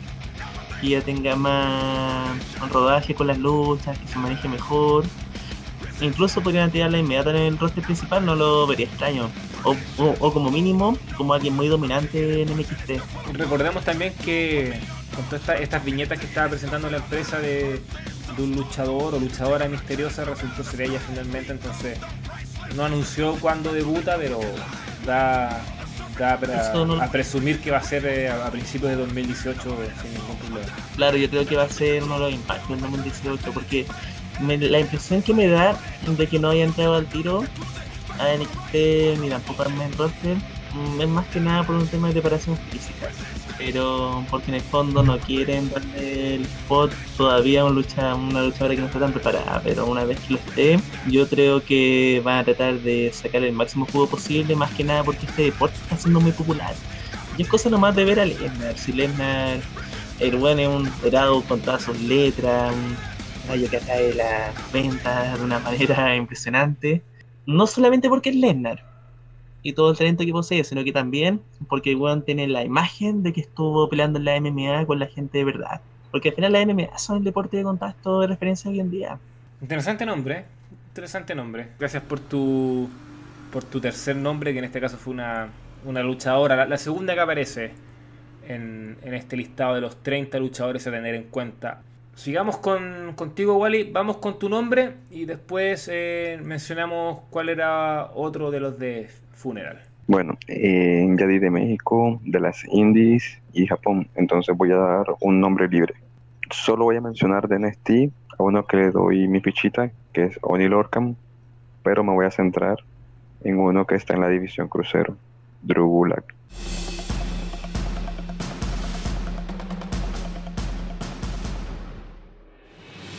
Ahora mismo está como coqueteando con virar a Face y en caso de que lo haga sería una movida muy muy interesante. Posiblemente no gane el título inmediatamente. Con la llegada de Itami, con la llegada de el purranquino Spud, probablemente no llegue directamente a ganar el título. Pero sea que se mantenga como heel o que, o que se mantenga como face, va a tener un push más considerable que mantenerse como el guardaespaldas dentro. El público lo va respaldando. Si se fijan, el primer combate de los cruceros en el main roster una fatal de 4. Gulag lo entrevistaron y no supo qué decir, o sea, una promo malísima. Y si lo miran últimamente, las promos que da son muy pausadas, muy calmadas y el público las compra. Cada vez intenta interactuar, el público cada vez está un poquito más metido. Es cierto, siguen muertos porque la división no emociona a nadie, pero poco a poco se va poniendo over. Y yo creo que por lo menos para la mitad del año, eh, bordeando el Ecuador hacia fin de año, probablemente tenga la oportunidad de coronarse como campeón y tener un reinado bastante sólido. Porque a pesar de ya llevar un tiempo recibiendo más oportunidades, en realidad no le hemos visto la no le hemos visto en su máxima expresión. Creo que no le hemos visto un combate en el que verdad Gulag se muestre como el Gulag que era cuando estaba en Cashpoint. Entonces yo creo que para este 2018 él va a ser una de las apuestas más importantes en la división crucero. Ojalá, porque el tipo es extremadamente talentoso y su personaje ha mejorado de manera tremenda. Así que ojalá todo lo que diga Wally se cumpla. ¿Alguien más quiere decir algo sobre eh, Gulag? Antes de pasar a nombrar el luchador indie que, que dejó Funeral. Ya, eh, No, lo que puedo decir es que a propósito de la edición crucero, el caso contrario se ve Evil, que cuático eso.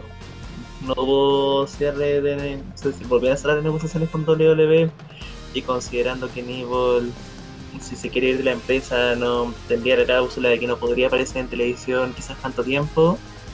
Parece que su 2018 va a ser lo contrario, lo bueno que fue su 2017. Sí, está, está complejo ese tema. Ya, eh, el nombre que dejó, bueno, dejó dos nombres, eh, funeral, pero nombremos uno para, para seguir con este, con este orden. Es Walter, que es un luchador que eh, es de la Independiente, que lucha en Progress y también en WXW. Eh, la- yo lo, o sea, lo conozco obviamente de nombre, o sea, si veo una foto sé quién es, pero ¿para qué, para qué voy a mentir diciendo no? eh, les recomiendo su lucha con X, que la verdad que no, no soy capacitado. ¿Para qué le preguntar a Hits? Ya sé su respuesta. Si alguien, alguien, Wally, Nacho, Manuel, quiere decir algo de Walter, eh, bien, eh, es bienvenido es, para explicar un poco eh, a, a la gente que no lo sepa. Pero este es un nombre que dejó Funeral y que, bueno, lamentablemente no, no podemos escucharlo para, para explicarnos el porqué, pero se le agradece obviamente también haberlo dejado. ¿Alguien? Sí, eh, no voy a profundizar ahora mismo porque cuando volvamos a la siguiente ronda y yo hable de mi segundo nombre independiente, eh, Walter viene, pero con Timothy Thatcher en el tag que hacen.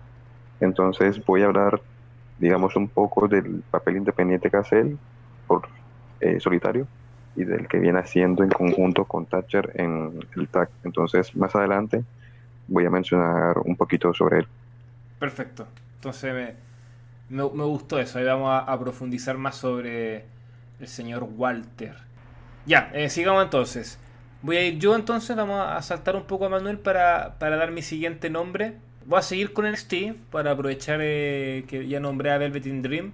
Y creo que este nombre lo elegí porque sé que aquí me critican que soy fanático de Jinder Mahal y que apoyo a los que nadie apoyaría. Entonces, me- quería elegir un nombre que generara como ese revuelo, si se quiere. Y es el señor Tino Sabatelli.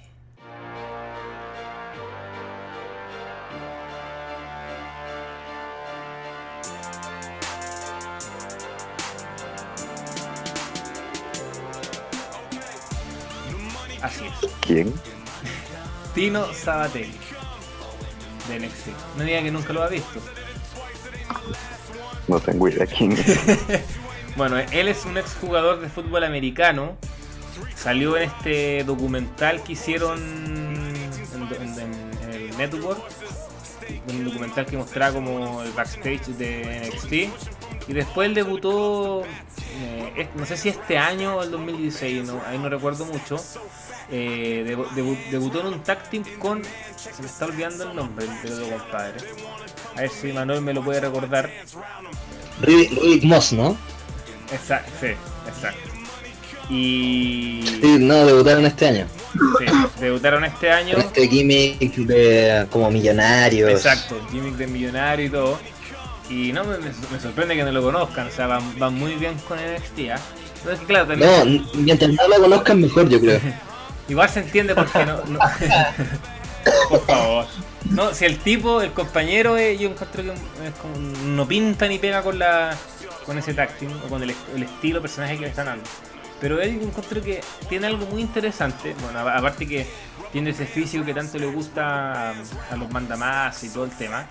Tiene un, te- un tema. Dilo, dilo tú, el, el físico que te gusta a ti. Sí, sí, bueno, un, un buen físico también, para que estamos con cosas. No, pero no es. Hay otro que tiene mejor físico que va a ser mi último nombre. Ese sí que tiene un, físico espectacular. El mejor del main roster. Eh, pero el tema es que él ya tiene físico, tiene un tema de, de entrada muy bueno. O sea, escúchenlo, uno de los mejores de este compadre, SFO, como se llama el weón. Y nada, creo que el tipo tiene ha mejorado harto, tiene, un- tiene un carisma interesante, tiene buen mic. Así que yo creo que va, va- va a dar que hablar. Es una, esto es como una apuesta, una apuesta. Yo creo que él va, va, va, mucho que, que, que- que hablar el, el- los fanáticos el, el próximo año. Así que me la juego. Va a ser una especie de Jinder Mahal del 2018. Nadie se imaginaba Jinder Mahal triunfando, triunfando, que el tipo triunfó, seis meses campeón de WWE, eh, sacando muy buena lucha a Randy Orton. eh, Por mérito suyo. Sí, mérito suyo, obviamente. Sacándole por fin, una, sacándole una, una, por fin una buena lucha a AJ en el 2017, ¿eh? que ha sido muy, un año muy extraño de AJ, pero se enfrenta a Mahagi por fin de un buen combate. Entonces, desde ese punto de vista, ojo con Sabatelli. ¿Por qué no hay Sabatelli dando cosas interesantes en NXT? Ah, Ojo, ojo. Nada más, háganme caso. Uy, Ya hemos, ya hemos hablado de que no es bueno hacer programa de drogados. Por favor, yo, yo estoy muy sobrio. Así que. Nada. Me extraña que no lo conozcan. Y Yo creo que ustedes, que es gente que sabe, debería ya conocerlo. Pero bueno. Tienen nombre de bultos. Ay, en fin. Jugador de fútbol americano, po. Sí, bueno, sería. Exacto. Bueno, Roman Reigns fue jugador de fútbol americano y es un gran luchador. Bultazo. Sí, No puedo esperar. Roman Reigns parece que era jugador de rugby, ¿o ¿no? O sea, no, no, no, No, de fútbol americano, sino que de la, una variante que tiene. No, pero es fútbol americano, creo. ¿Qué- ¿Cuál es la única variante que hay? ¿El rugby? No, no sé si hay otra. Sí, Parece que era de rugby, no, no es fútbol americano, estoy seguro. Bueno, Jugaba fútbol. en fin. Ya, Hit. Jugaba fútbol igual que su primo. Hit, sigue tú. Eh, si no me equivoco, te queda tu último nombre, ¿no? Sí, eh, el libre, libre elección. Bueno, acá me voy con, con un nombre NXT también. Y bueno, eh, es una mujer. Y esta es Peyton Royce.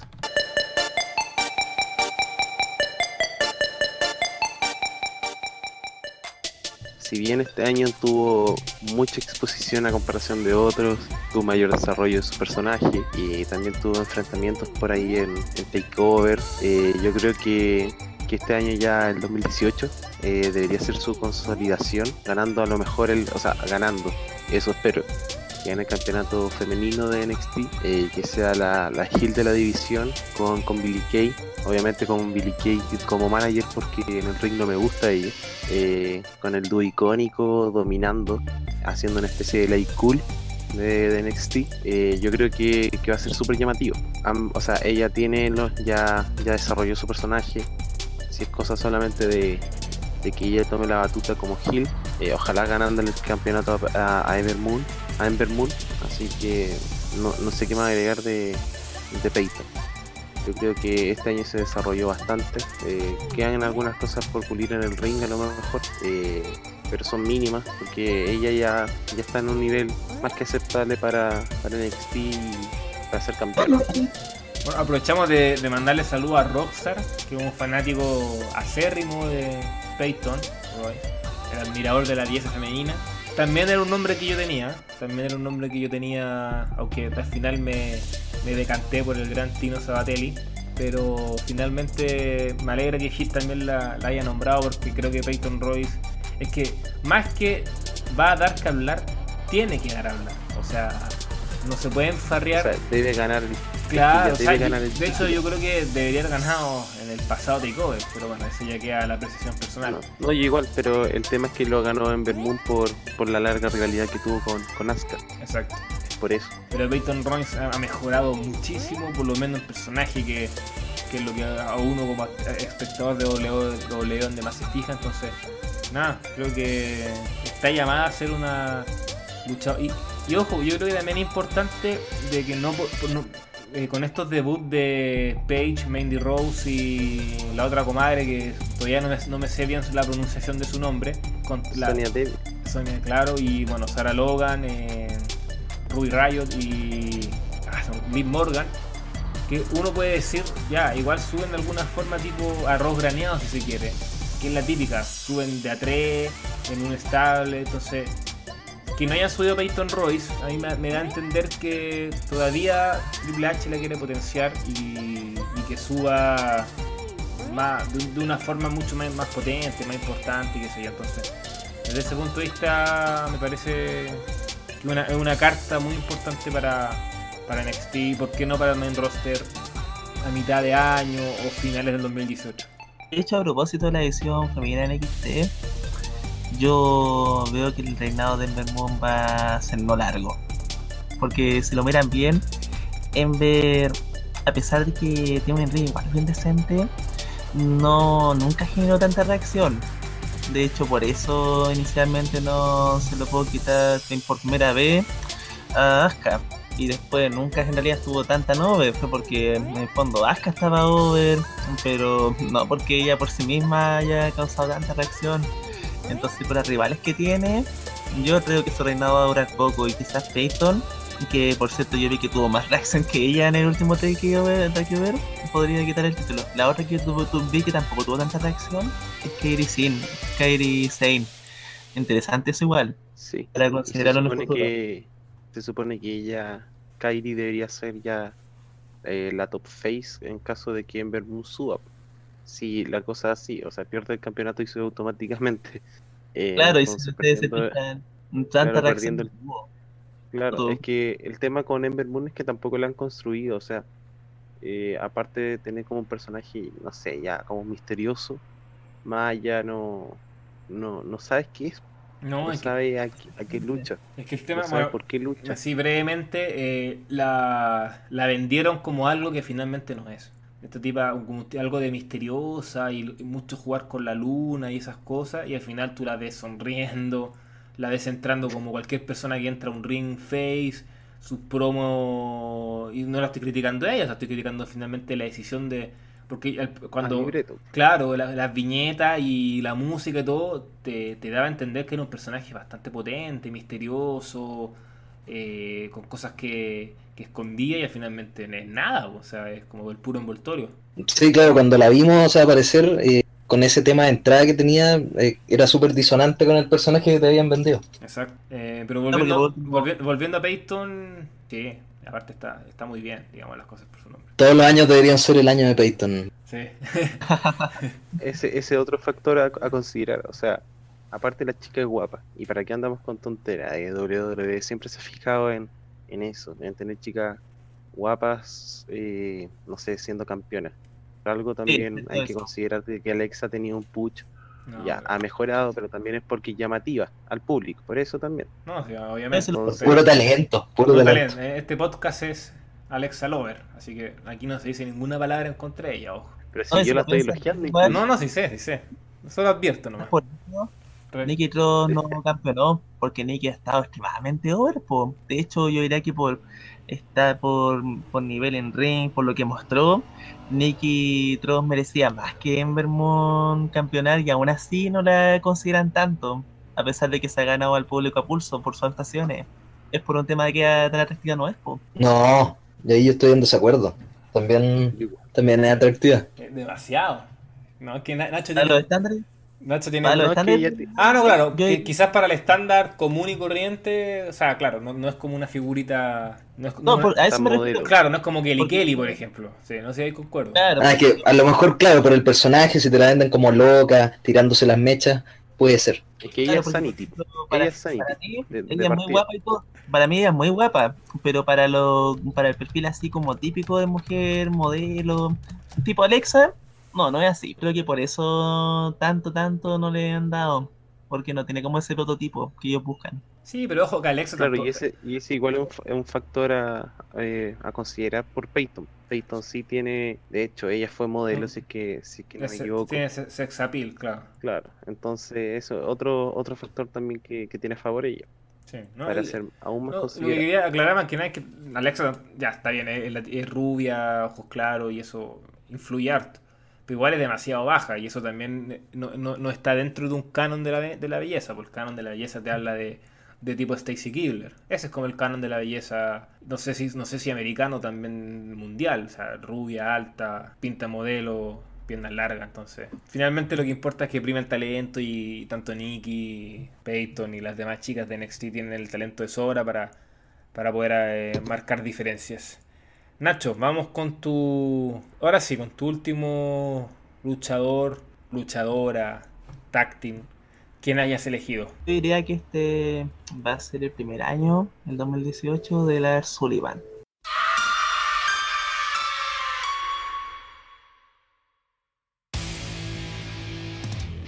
Porque Lars Sullivan está en realidad hace más tiempo, usted ya sabe. Pero antes lo estaban preparando. Pero ahora, este año, por primera vez lo comenzamos a ver más en XT con ese personaje del buen que sea tag y todos los partners que tenían como el hoyo y siempre perdían por culpa de, los, de, su, de sus amistades. Y después Sullivan iba y les pegaba. Y después resulta que Sullivan comienza a crecer como en importancia y le dan este combate con Hero. La cosa es que ustedes saben que a Lord Sullivan en realidad están mirando hace mucho tiempo. Se dice que a Lord Sullivan lo tienen muy considerado desde que está en el Performance Center por la condición física que tiene. Porque Calle tenía unas manos tremendas, tenía una progresión muy buena, que lo veían como un nuevo Bruno San Martino, como alguien que podía llegar a ser muy, muy importante. Y si ahora ya comienzan a dar estos combates individuales, quiere decir que al menos dentro de NXT puede llegar a ser muy puede llegar a ser importante el 2018 y quizás lleve una posición más importante. Yo creo que el mínimo va a ser lo que fue más Baron Corbin cuando estaba escuchando todos los, los pero yo creo que ahora ser más incluso que eso. Dado que el Lars Sullivan realmente quiere invertir. Yo lo veo como una de las apuestas de NXT para el año que viene. Bueno, para el futuro se supone Exacto. que va a ser uno de los nombres que ya están elegidos, pero bueno, así como con ojo clínico, tipo Strowman, tipo Reign, que a ellos lo eligieron cuando todavía todavía eran muy novatos y, aún, y ya ven cómo terminaron funcionando, especialmente Strowman, que Strowman, imagínense que dicen que bien se lo vio y dijo, este weón es, ¿cómo explotó? Es increíble eso.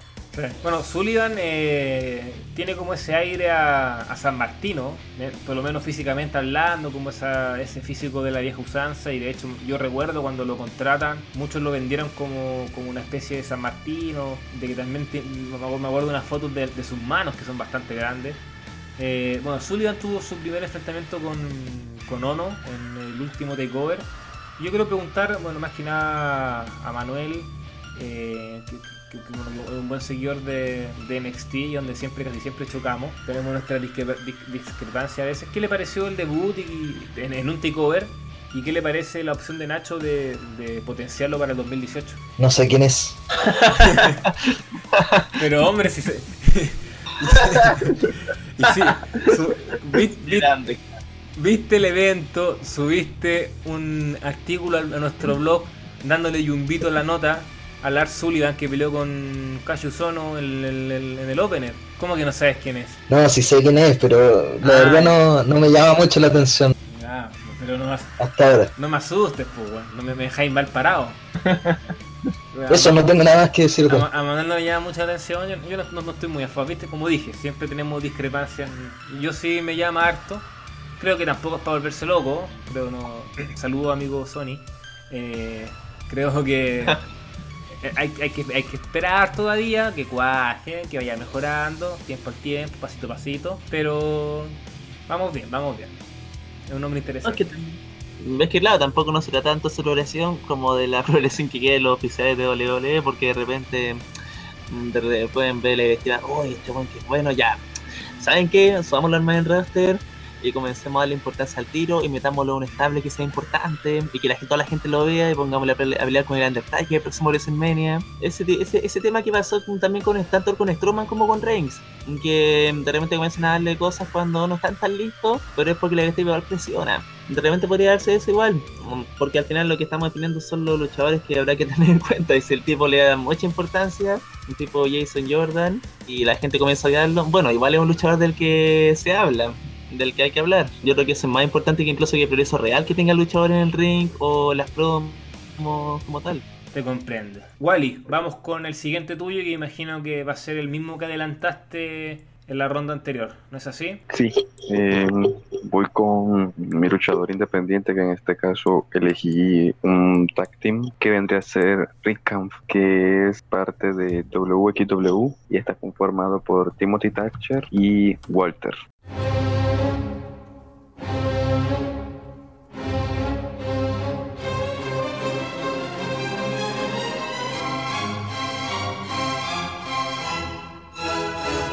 Aquí voy a cubrir parte del el en solitario de Walter y como tag. Como tag eh, se ha ido consolidando poco a poco con poco a poco y han ido escalando hasta convertirse en las dos principales estrellas de la empresa alemana. Han tenido en parejas repercusión fuera de Alemania, ya los han buqueado combates en otras independientes, de hecho en Progress hace poco lucharon contra CSK y perdieron, pero aún así eh, van escalando posiciones. Y creo ahora en, en WXW este 2018 van a continuar triunfando en el ámbito en parejas. Y creo que les van a salir buqueos digamos más generosos en las independientes. Probablemente creo pueden tener una excursión por Japón cuando se presente algún torneo por equipos, ya sea en NOAH o ya puede y sea en New Japan. Eh, independie- eh, perdón, en solitario Walter es una de las estrellas más importantes hoy en día, no solo porque representa el prototipo de Powerhouse, o sí, puede ser, digamos, una mezcla entre Powerhouse y Brawler, eh, digamos, el prototipo más realista que hoy en día. Si nos ponemos a analizar su run en solitario, tiene unos combatazos con todo el mundo. Tiene en PWG con Zack Saber Jr. un combate aclamado por todos, Meltzer, crítica, público por todos. Uno con David Starr en WXW muy muy bueno. Por ejemplo, contra Riddle, contra el propio Timothy Thatcher en una triple amenaza en Progress. Hace nada y el público loco con Walter. Entonces creo que viendo el nivel que viene dando, tanto en solitario como en tag, en este 2018 creo que le van a salir un número mayor de buqueos en las empresas independientes y creo que por ejemplo en Progress alguna oportunidad más va a tener por los títulos en, en pareja. Actualmente es el campeón Atlas, creo que lleva dos, dos defensas y también creo que van a potenciar su reinado dándole al menos tres defensas más, convirtiéndolo así en uno de los campeones más sólidos con este, en, bajo, esta modalidad, bajo esta modalidad. Entonces yo creo que Walter va a ser la estrella independiente del 2018. No, en el caso de Kit Lee, era, digamos, eh, como la consolidación. Aquí en el caso de Walter es directamente arrasar con como el mejor luchador independiente que hay hoy por hoy. Perfecto, Wally. Eh, Funeral, eh, le quedan dos nombres de los que nombró, así que aprovechemos de... Funeral, eh, gracias Wally, dejó dos nombres, así que aprovechemos de, mencionarlos para cerrar también su, su listado y, y, ver si alguien quiere decir que yo estoy seguro que va a ser Wally, que es el que ve más empresa acá de nosotros cuatro. Uno es Travis Bank. Si, si me equivoco con algún nombre en particular, me, lo dicen porque en verdad no, conozco a ninguno de los dos. Travis Banks, que es de, Progress. Sí, sí, Travis Banks es el campeón ahora mismo de Progress. Y el otro, que es, su eh, elección libre, fue Daichi Hachimoto, que lucha en BGW o BJW. Eh, ¿Lo conoce a él, Wally? Sí, también. Este, este, es un hombre conocedor. Po. Contémonos un poco de estos dos nombres que eligió Funeral y por qué tú crees que, que bueno, primero que todo, si estás de acuerdo en que pueden tener proyección para el 2018. Bueno, de Daichi Hashimoto no creo que pueda hablar mucho. Digamos, la verdad que no he seguido muy bien la empresa, así que prefiero no decir alguna barbaridad, pero sí le he visto. De Travis Bank es ahora mismo, digamos, el máximo exponente eh, británico por encima de Pete y de los otros dos bigatones, de Trent Seven y hay el otro chico que no me acuerdo. Eh, no, no sé por qué lo seleccionó Funeral, porque actualmente ya de por sí ya está consolidado. Eh, tuvo una participación muy buena en, el bola, eh, partiendo en la semifinal con cierto nefasto aéreo.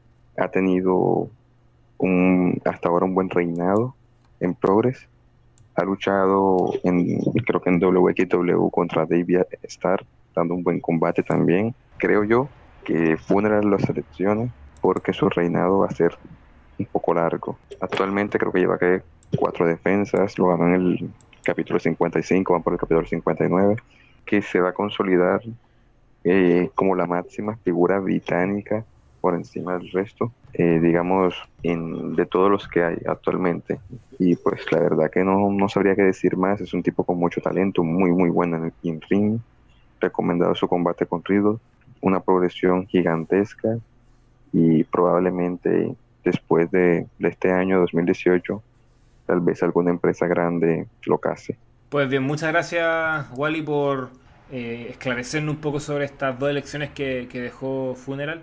Aprovechamos también de, ya, ya va quedando poco para, para ir cerrando esta lista, eh, de despedir a, Hit que nos pidió que abandonara el programa porque finalmente él ya dejó todos sus luchadores y, y, nada, le agradecemos obviamente también por haber participado y, y, aprovecho de despedirlo para que no, no, no, piensen que, que, se fue así sin nada. Manuel, eh, te, había quedado un nombre en un tintero, así que lánzate el toque con, con tus dos restantes. Ya, pues, me parece. Eh, uno de los dos es una elección más o menos segura, yo creo que podrían decir, eh, que es Aleister Black.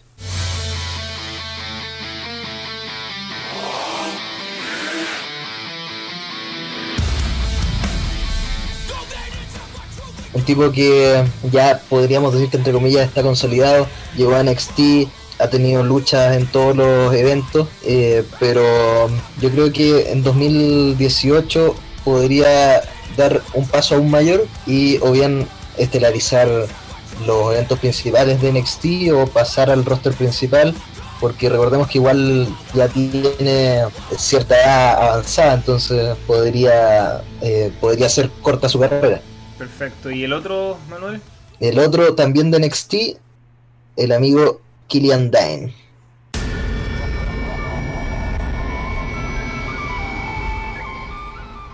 Antes conocido como Damo, como Big Damo.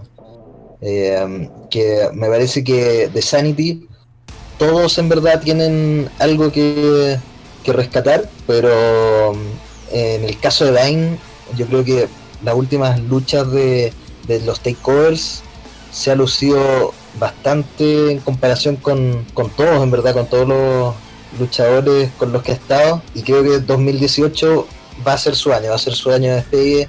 Eh, no sé si con Sanity me parece que lo veo más en una, una posición individual. Buenos nombres, ¿ah? Buenos nombres. Si fuera por apostar, yo digo que Black va a ser, va a ser campeón de NXT. De hecho, lo veo siendo campeón en Takeover en- de Nueva, Nueva Orleans antes de WrestleMania. Creo que le va a quitar el título a Andrade 100 almas. Ah, lo apostaría, pero desde ya. Y sobre. Bueno, claro, eh, eh, el nombre de. Kieran Den es interesante, pero también hay que te- tener en cuenta que él va a estar con Sanity. Entonces, desde ese punto de vista, quizás su, su 2018 esté muy, eh, involucrado con el grupo. Que yo creo que sí va a subir al main roster. Tengo esa tincada de que un grupo que, que- que es interesante, que, que puede funcionar mucho, aparte que tiene una mujer dentro del estable y eso de por sí ya es llamativo. Entonces, eh, no sé si se puede contar más como un nombre individual o como un nombre grupal, porque finalmente estamos hablando de un grupo. Pero creo que No, yo lo veo más como individual, o sea, eh, porque al contrario de otros otros grupos eh, que siempre salen todos juntos, eh, creo que en el caso de Sanity tienen ciertos roles que les permiten de repente estar en pareja o estar como luchadores individuales. Eh, por ejemplo, no sé, alguno de los New Day no lo veo como luchador individual en este momento, pero a algunos de los Sanity sí los veo como en luchas individuales posiblemente. No sé si, si se entiende eso. Sí, no, te iba a agregar. De que. Aparte que. Ojo, también él, él luchó en. En la. Eh, claro, en el La- Andre... Exacto, en la batalla real de WrestleMania. Entonces, eso igual son detalles de que finalmente a él lo ven como un luchador individual, por lo menos en NXT, muy potente y eso se está notando. Entonces, claro, de ese punto de vista, más que es uno de los que siempre reluce más que el resto de sus compañeros en, Se rompe lo vamos. Claro, Sí. del grupo lo, lo- hace poner interesante. Y sobre Black, yo creo que ya está todo dicho. O sea, es es un luchador que, bueno, como Tommy N en, en las indies, el tipo ya era importante. Ahora llega con, con otro nombre, eh, con un personaje muy bien establecido. que Yo creo que yo creo que es un personaje que lo ha tratado bien. O sea, quizás me gustaría algún- algunas viñetas un poco más explicativas, pero el hecho de que se haya demorado en hacer una promo creo que fue un muy, un muy buen detalle. Y, y No, creo- ahora el, hasta ahora el misterio ha funcionado. Claro. Y, y creo que también fue clave en, en lo que decíamos antes de Velvet in Dream, de que saliera como ganador en esta lucha que perdió, eh, porque eh, de cierta forma Black eh, gana ese combate, pero de alguna forma pierde eh, la rivalidad, porque cede ante la petición que, que le hacía Velvet in Dream de decir su nombre Claro. y dice su nombre al final. Entonces, claro, eso está muy bien jugado también Sí, no, sí. en el personaje. la historia fue muy buena. O sea, el desarrollo fue espectacular y a mí me encantaría que antes de que sea campeón Black tenga una revancha con o, o que sigan ese- ese- esa realidad. Me, me gustaría mucho verla, ¿no? Porque fue muy, muy buena. Sí, Eh, algo así como de respeto. Claro. Así que no, me gustaron los nombres. Nacho, tú también que ves NXT, ¿te gustaría agregar algo, no? Bueno, en primer lugar no veo en realidad tanto en NXT, pero hay cosas que veo, cosas que no. bueno, pero pasando a lo otro, eh, sobre Black, hay algo que me llama la atención, o sea, algo que me he preguntado, que cómo lo agarrarían en el roster principal, porque piensen que el roster principal, o sea, a Vince le gusta mucho de repente este tema de los gimmick, y de repente el este Black bien agarrado podrían tomarlo incluso como un reemplazo del Undertaker con todo ese gimmick satanista y dado que Bray Wyatt se está cayendo ya a pedazos pero por otro lado yo pienso puta y no pasará weón que de repente por el tema del mal manejo los gimmicks que de repente tienen o el hecho de que el gallo como tiene un gimmick satanista quizás no sea como muy visto muy bien visto por la programación GP puedan de repente echarlo todo a perder que es igual algo algo que me llama la atención ¿Qué, qué tanta importancia le podrían dar a Black una vez que va a ser más en roster porque de repente puede tener mucho potencial o de repente también tiene, puede tener mucho potencial para fracasar y caer en estos agujeros creativos que de repente se dan. O sea, ¿qué, es lo- ¿cómo lo ven ustedes? ¿Qué, ¿Cómo lo especularían si para el momento en que finalmente decían subirlo? Es una buena pregunta. Yo creo que Sí, Manuel, Sí, dale. No, que yo creo que en realidad estamos en 2017, eh, pronto a estar en 2018, y en verdad es solo un tipo con tatuajes. O sea, de repente hay tipos que tienen tatuajes en la cara y, no sé, te atienden en el supermercado o, no sé, gente con muchos tatuajes que hace cosas cotidianas y ya ver a alguien así es algo normal, no, no me choca como algo contra eh, lo que es la era PG. No, en, en mi Pero yo lo Sí, dale, apuntando, un poco más al gimmick, porque claro, el tema del tatuaje, claro, también veo que hay una convención social que lo acepta más que nunca, y que en el fondo ya no da lo mismo, o sea, al final, weón, muchos los chavales que están totalmente cortos por tatuajes, por Robbie Riot, el mismo Randy Orton, weón, pero en el tema de cómo lo manejen como personaje, es algo que me llama un poco la atención, me da, me da como claro, un poco de hype y un poco de miedo también, porque realmente los personajes más exóticos son los que mejor funcionan, pero también hay que tener, hay que tener cuidado de cómo los buques los plantean, piensen como que Sí. Bray Wyatt estuvo a punto de luchar vestido de mujer, Pero como lo han manejado hasta ahora, ha sido más con un misterio que con un tipo como satánico, o más como, como un, de alguna forma, un rockero.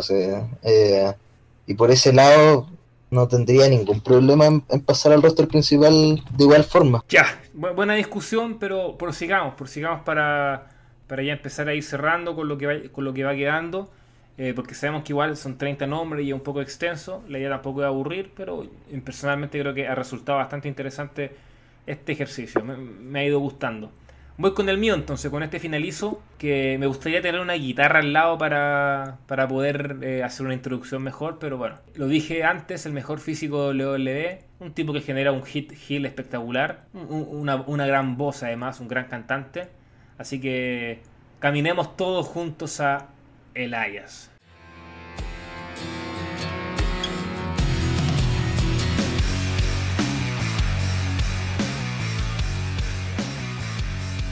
Elias es mi, segun- mi segundo, mi último luchador eh, a tener en cuenta para el 2018. ¿Por qué? Creo que motivos sobran. Un gran heel. Creo que ha ido mejorando, más que mejorando, puliendo su detalle en el ring. Y claro, tampoco lo habíamos visto mucho porque en NXT fue muy desaprovechado, entonces no le pudimos sacar, no, no- no le pudimos ver todo su potencial. Ahora se lo estamos viendo en WWE. Viene a luchar con Roman Reigns una lucha bastante interesante. Y, y ni hablar como personaje. O sea, yo creo que en, toda esta desidia de bookers o de falta de gimmicks que hay en WWE, creo que hay dos personajes y que justamente tienen el, la- la- tienen eh, el arte de, musicalmente hablando como característica, que es Elias eh, en cuanto a Raw y Aiden English por eh, parte de SmackDown, que creo que son como los gimmicks más, más claros que podemos ver en la actualidad. Y sobre Elias, el tipo espectacular, o sea, un heel de manual. Claro, uno, uno puede decir que el heel que, que saca reacción de manera fácil con, con las canciones contra la ciudad que está, que está visitando, pero eso es una fórmula que se ha ocupado siempre. O sea, y Christian, Triple H, todos los heel de latitude, por ejemplo, siempre se metían con el público local.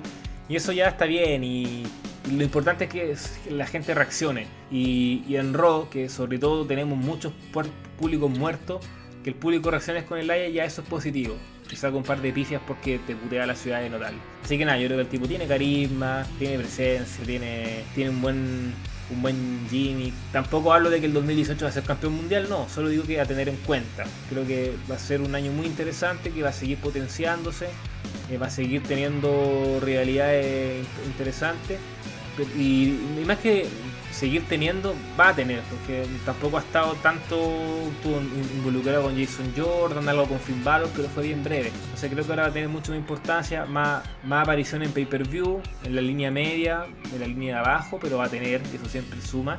Así que nada, yo creo que, que un tipo, aparte que un tipo muy entretenido de ver, y eso siempre, siempre se agradece. Yo sé que Wally es muy fanático de Elias, así que me gustaría escucharlo brevemente sobre, sobre mi opción. Elías es Dios. Necesitamos un programa de dos horas donde Elías toque su guitarra, mantengamos nuestro aplauso y nos deleitemos con su poesía musical. Ay, ya me puse caliente. Y tiene un señor físico en la para que estamos con cosas. Es como una especie de ser Rollins, pero con más cuerpo. Por favor. Ya no, Más que ser Rollins, por favor. no es más, sí, estamos de acuerdo, mucho más. Pero bueno. Además, yo nunca vi la foto de Seth Rollins, entonces para mí Seth Rollins es perfecto, porque no vi la foto de él. Ya. Muy bien. A todo esto se me había pero olvidado. una, Sí, eh, cortito Nacho, de ahí te di el paso. Es que se me había olvidado un, un nombre de funeral y que es bueno recordarlo porque quizá hubiéramos quedado cojo con los 30 y no es la idea. Que es eh, una luchadora de Stardom, también pelea en Sendai Girls.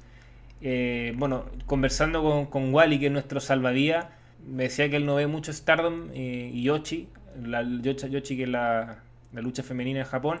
Así que solamente lo voy a mencionar.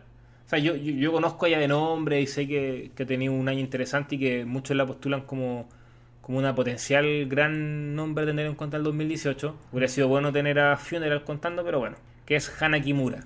Así que digo este nombre también para que no se olviden el tintero y, y, y con esto cerramos Funeral y también aprovechamos de darle las gracias por, por participar y hacer la invitación a, a que lean su, su balance de lo mejor, lo bueno, lo malo, lo feo del 2017 en, en México. Sobre México, eh, a Wally le, le falta algún nombre pendiente. Porque dijiste Flamita, te, te correspondían dos. Así que, ¿cuál es el, el segundo que tienes en mente? Bueno, ya he dicho cinco de, de México. en este caso, voy a ser breve. Garza Jr. Eh, eh, participo usualmente en las indies como luchador. No es que me parezca muy bueno, es muy normalito.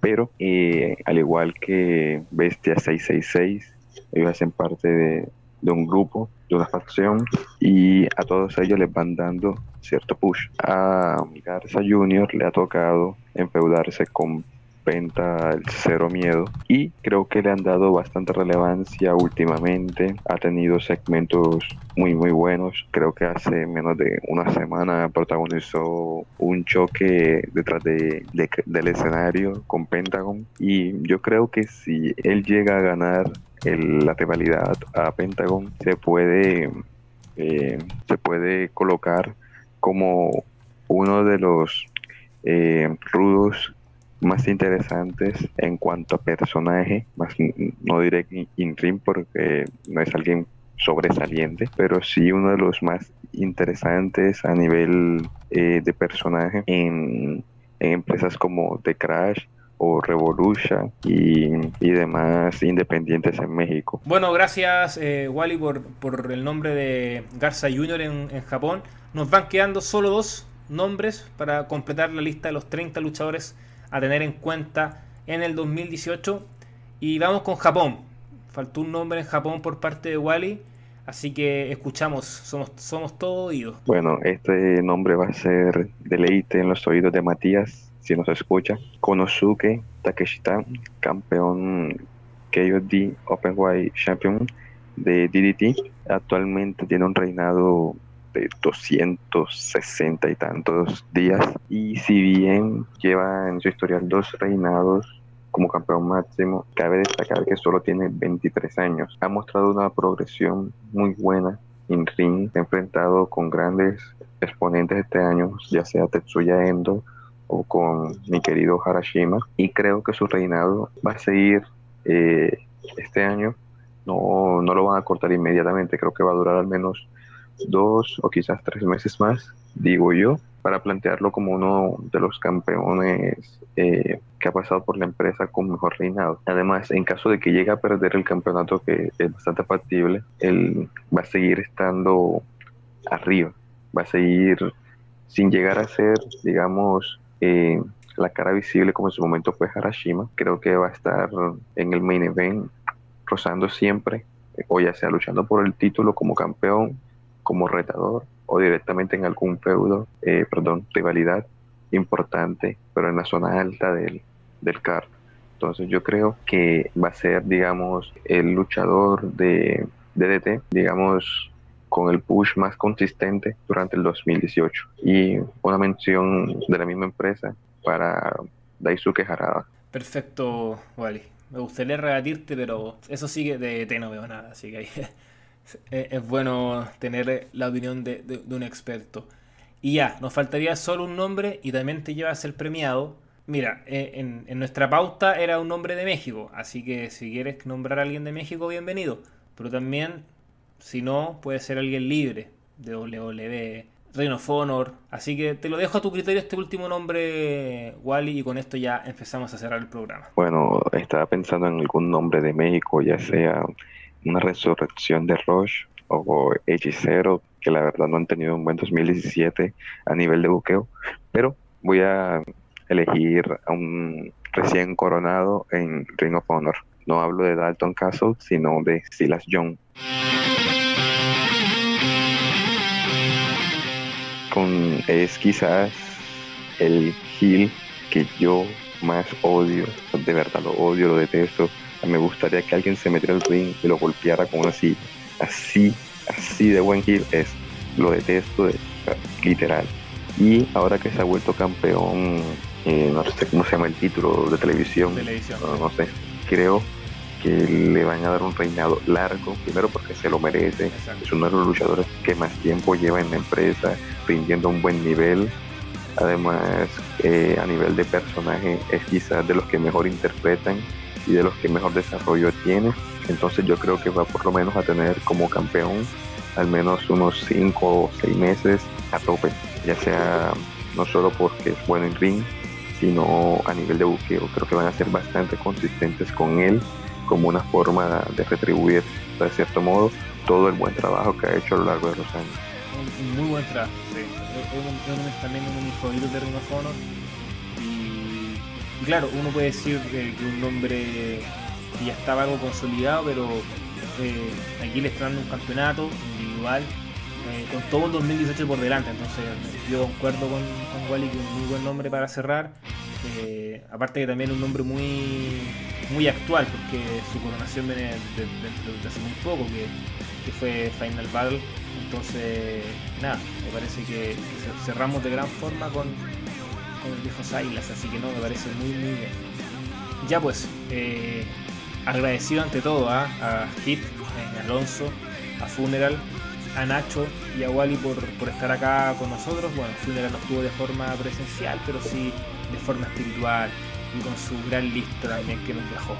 Así que Nacho, eh, para ti, bueno, obviamente muchas gracias por todo y, nada, pues te, dejo esta mm, forma para despedirte diciendo lo que quieras, obviamente sin groserías y sin caer la indecencia que tú te acostumbras. Gracias, Chut, por ese necesario ataque.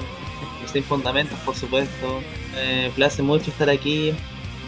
Y bueno, nos estaremos leyendo más adelante. Um, hace una grata experiencia. Y sinceramente espero que este podcast se siga, se siga emitiendo porque en Curious Cat rondan unas misteriosas acusaciones en contra de Chut, frente a las cuales no sé qué opinar, la verdad. Pero son bastante comprometedoras en contra de la imagen de nuestro querido animador. Son falacias, hombre, son falacias. Mi abogado Aldo Duque ya está poniendo orden. Lo he dicho. Pero bueno, eh, Wally, también te dejamos para que te despidas. Bueno, ha sido un gusto y no sé, eh, un buen rato se ha pasado. Eh, quiero terminar con dos detalles. Sánchez Miño es Dios todopoderoso y por favor vean Detroit, obra maestra sublime, infinita. Sí, Y por supuesto, de me voy a desayunar. Bueno, que el desayuno esté muy bueno, ¿eh? Ali, Muchas no gracias. tienes nada que del Miss. Hoy no, hoy los voy a dejar descansar. No, que siga grabando esas películas malas que la ve la familia nomás. Ya.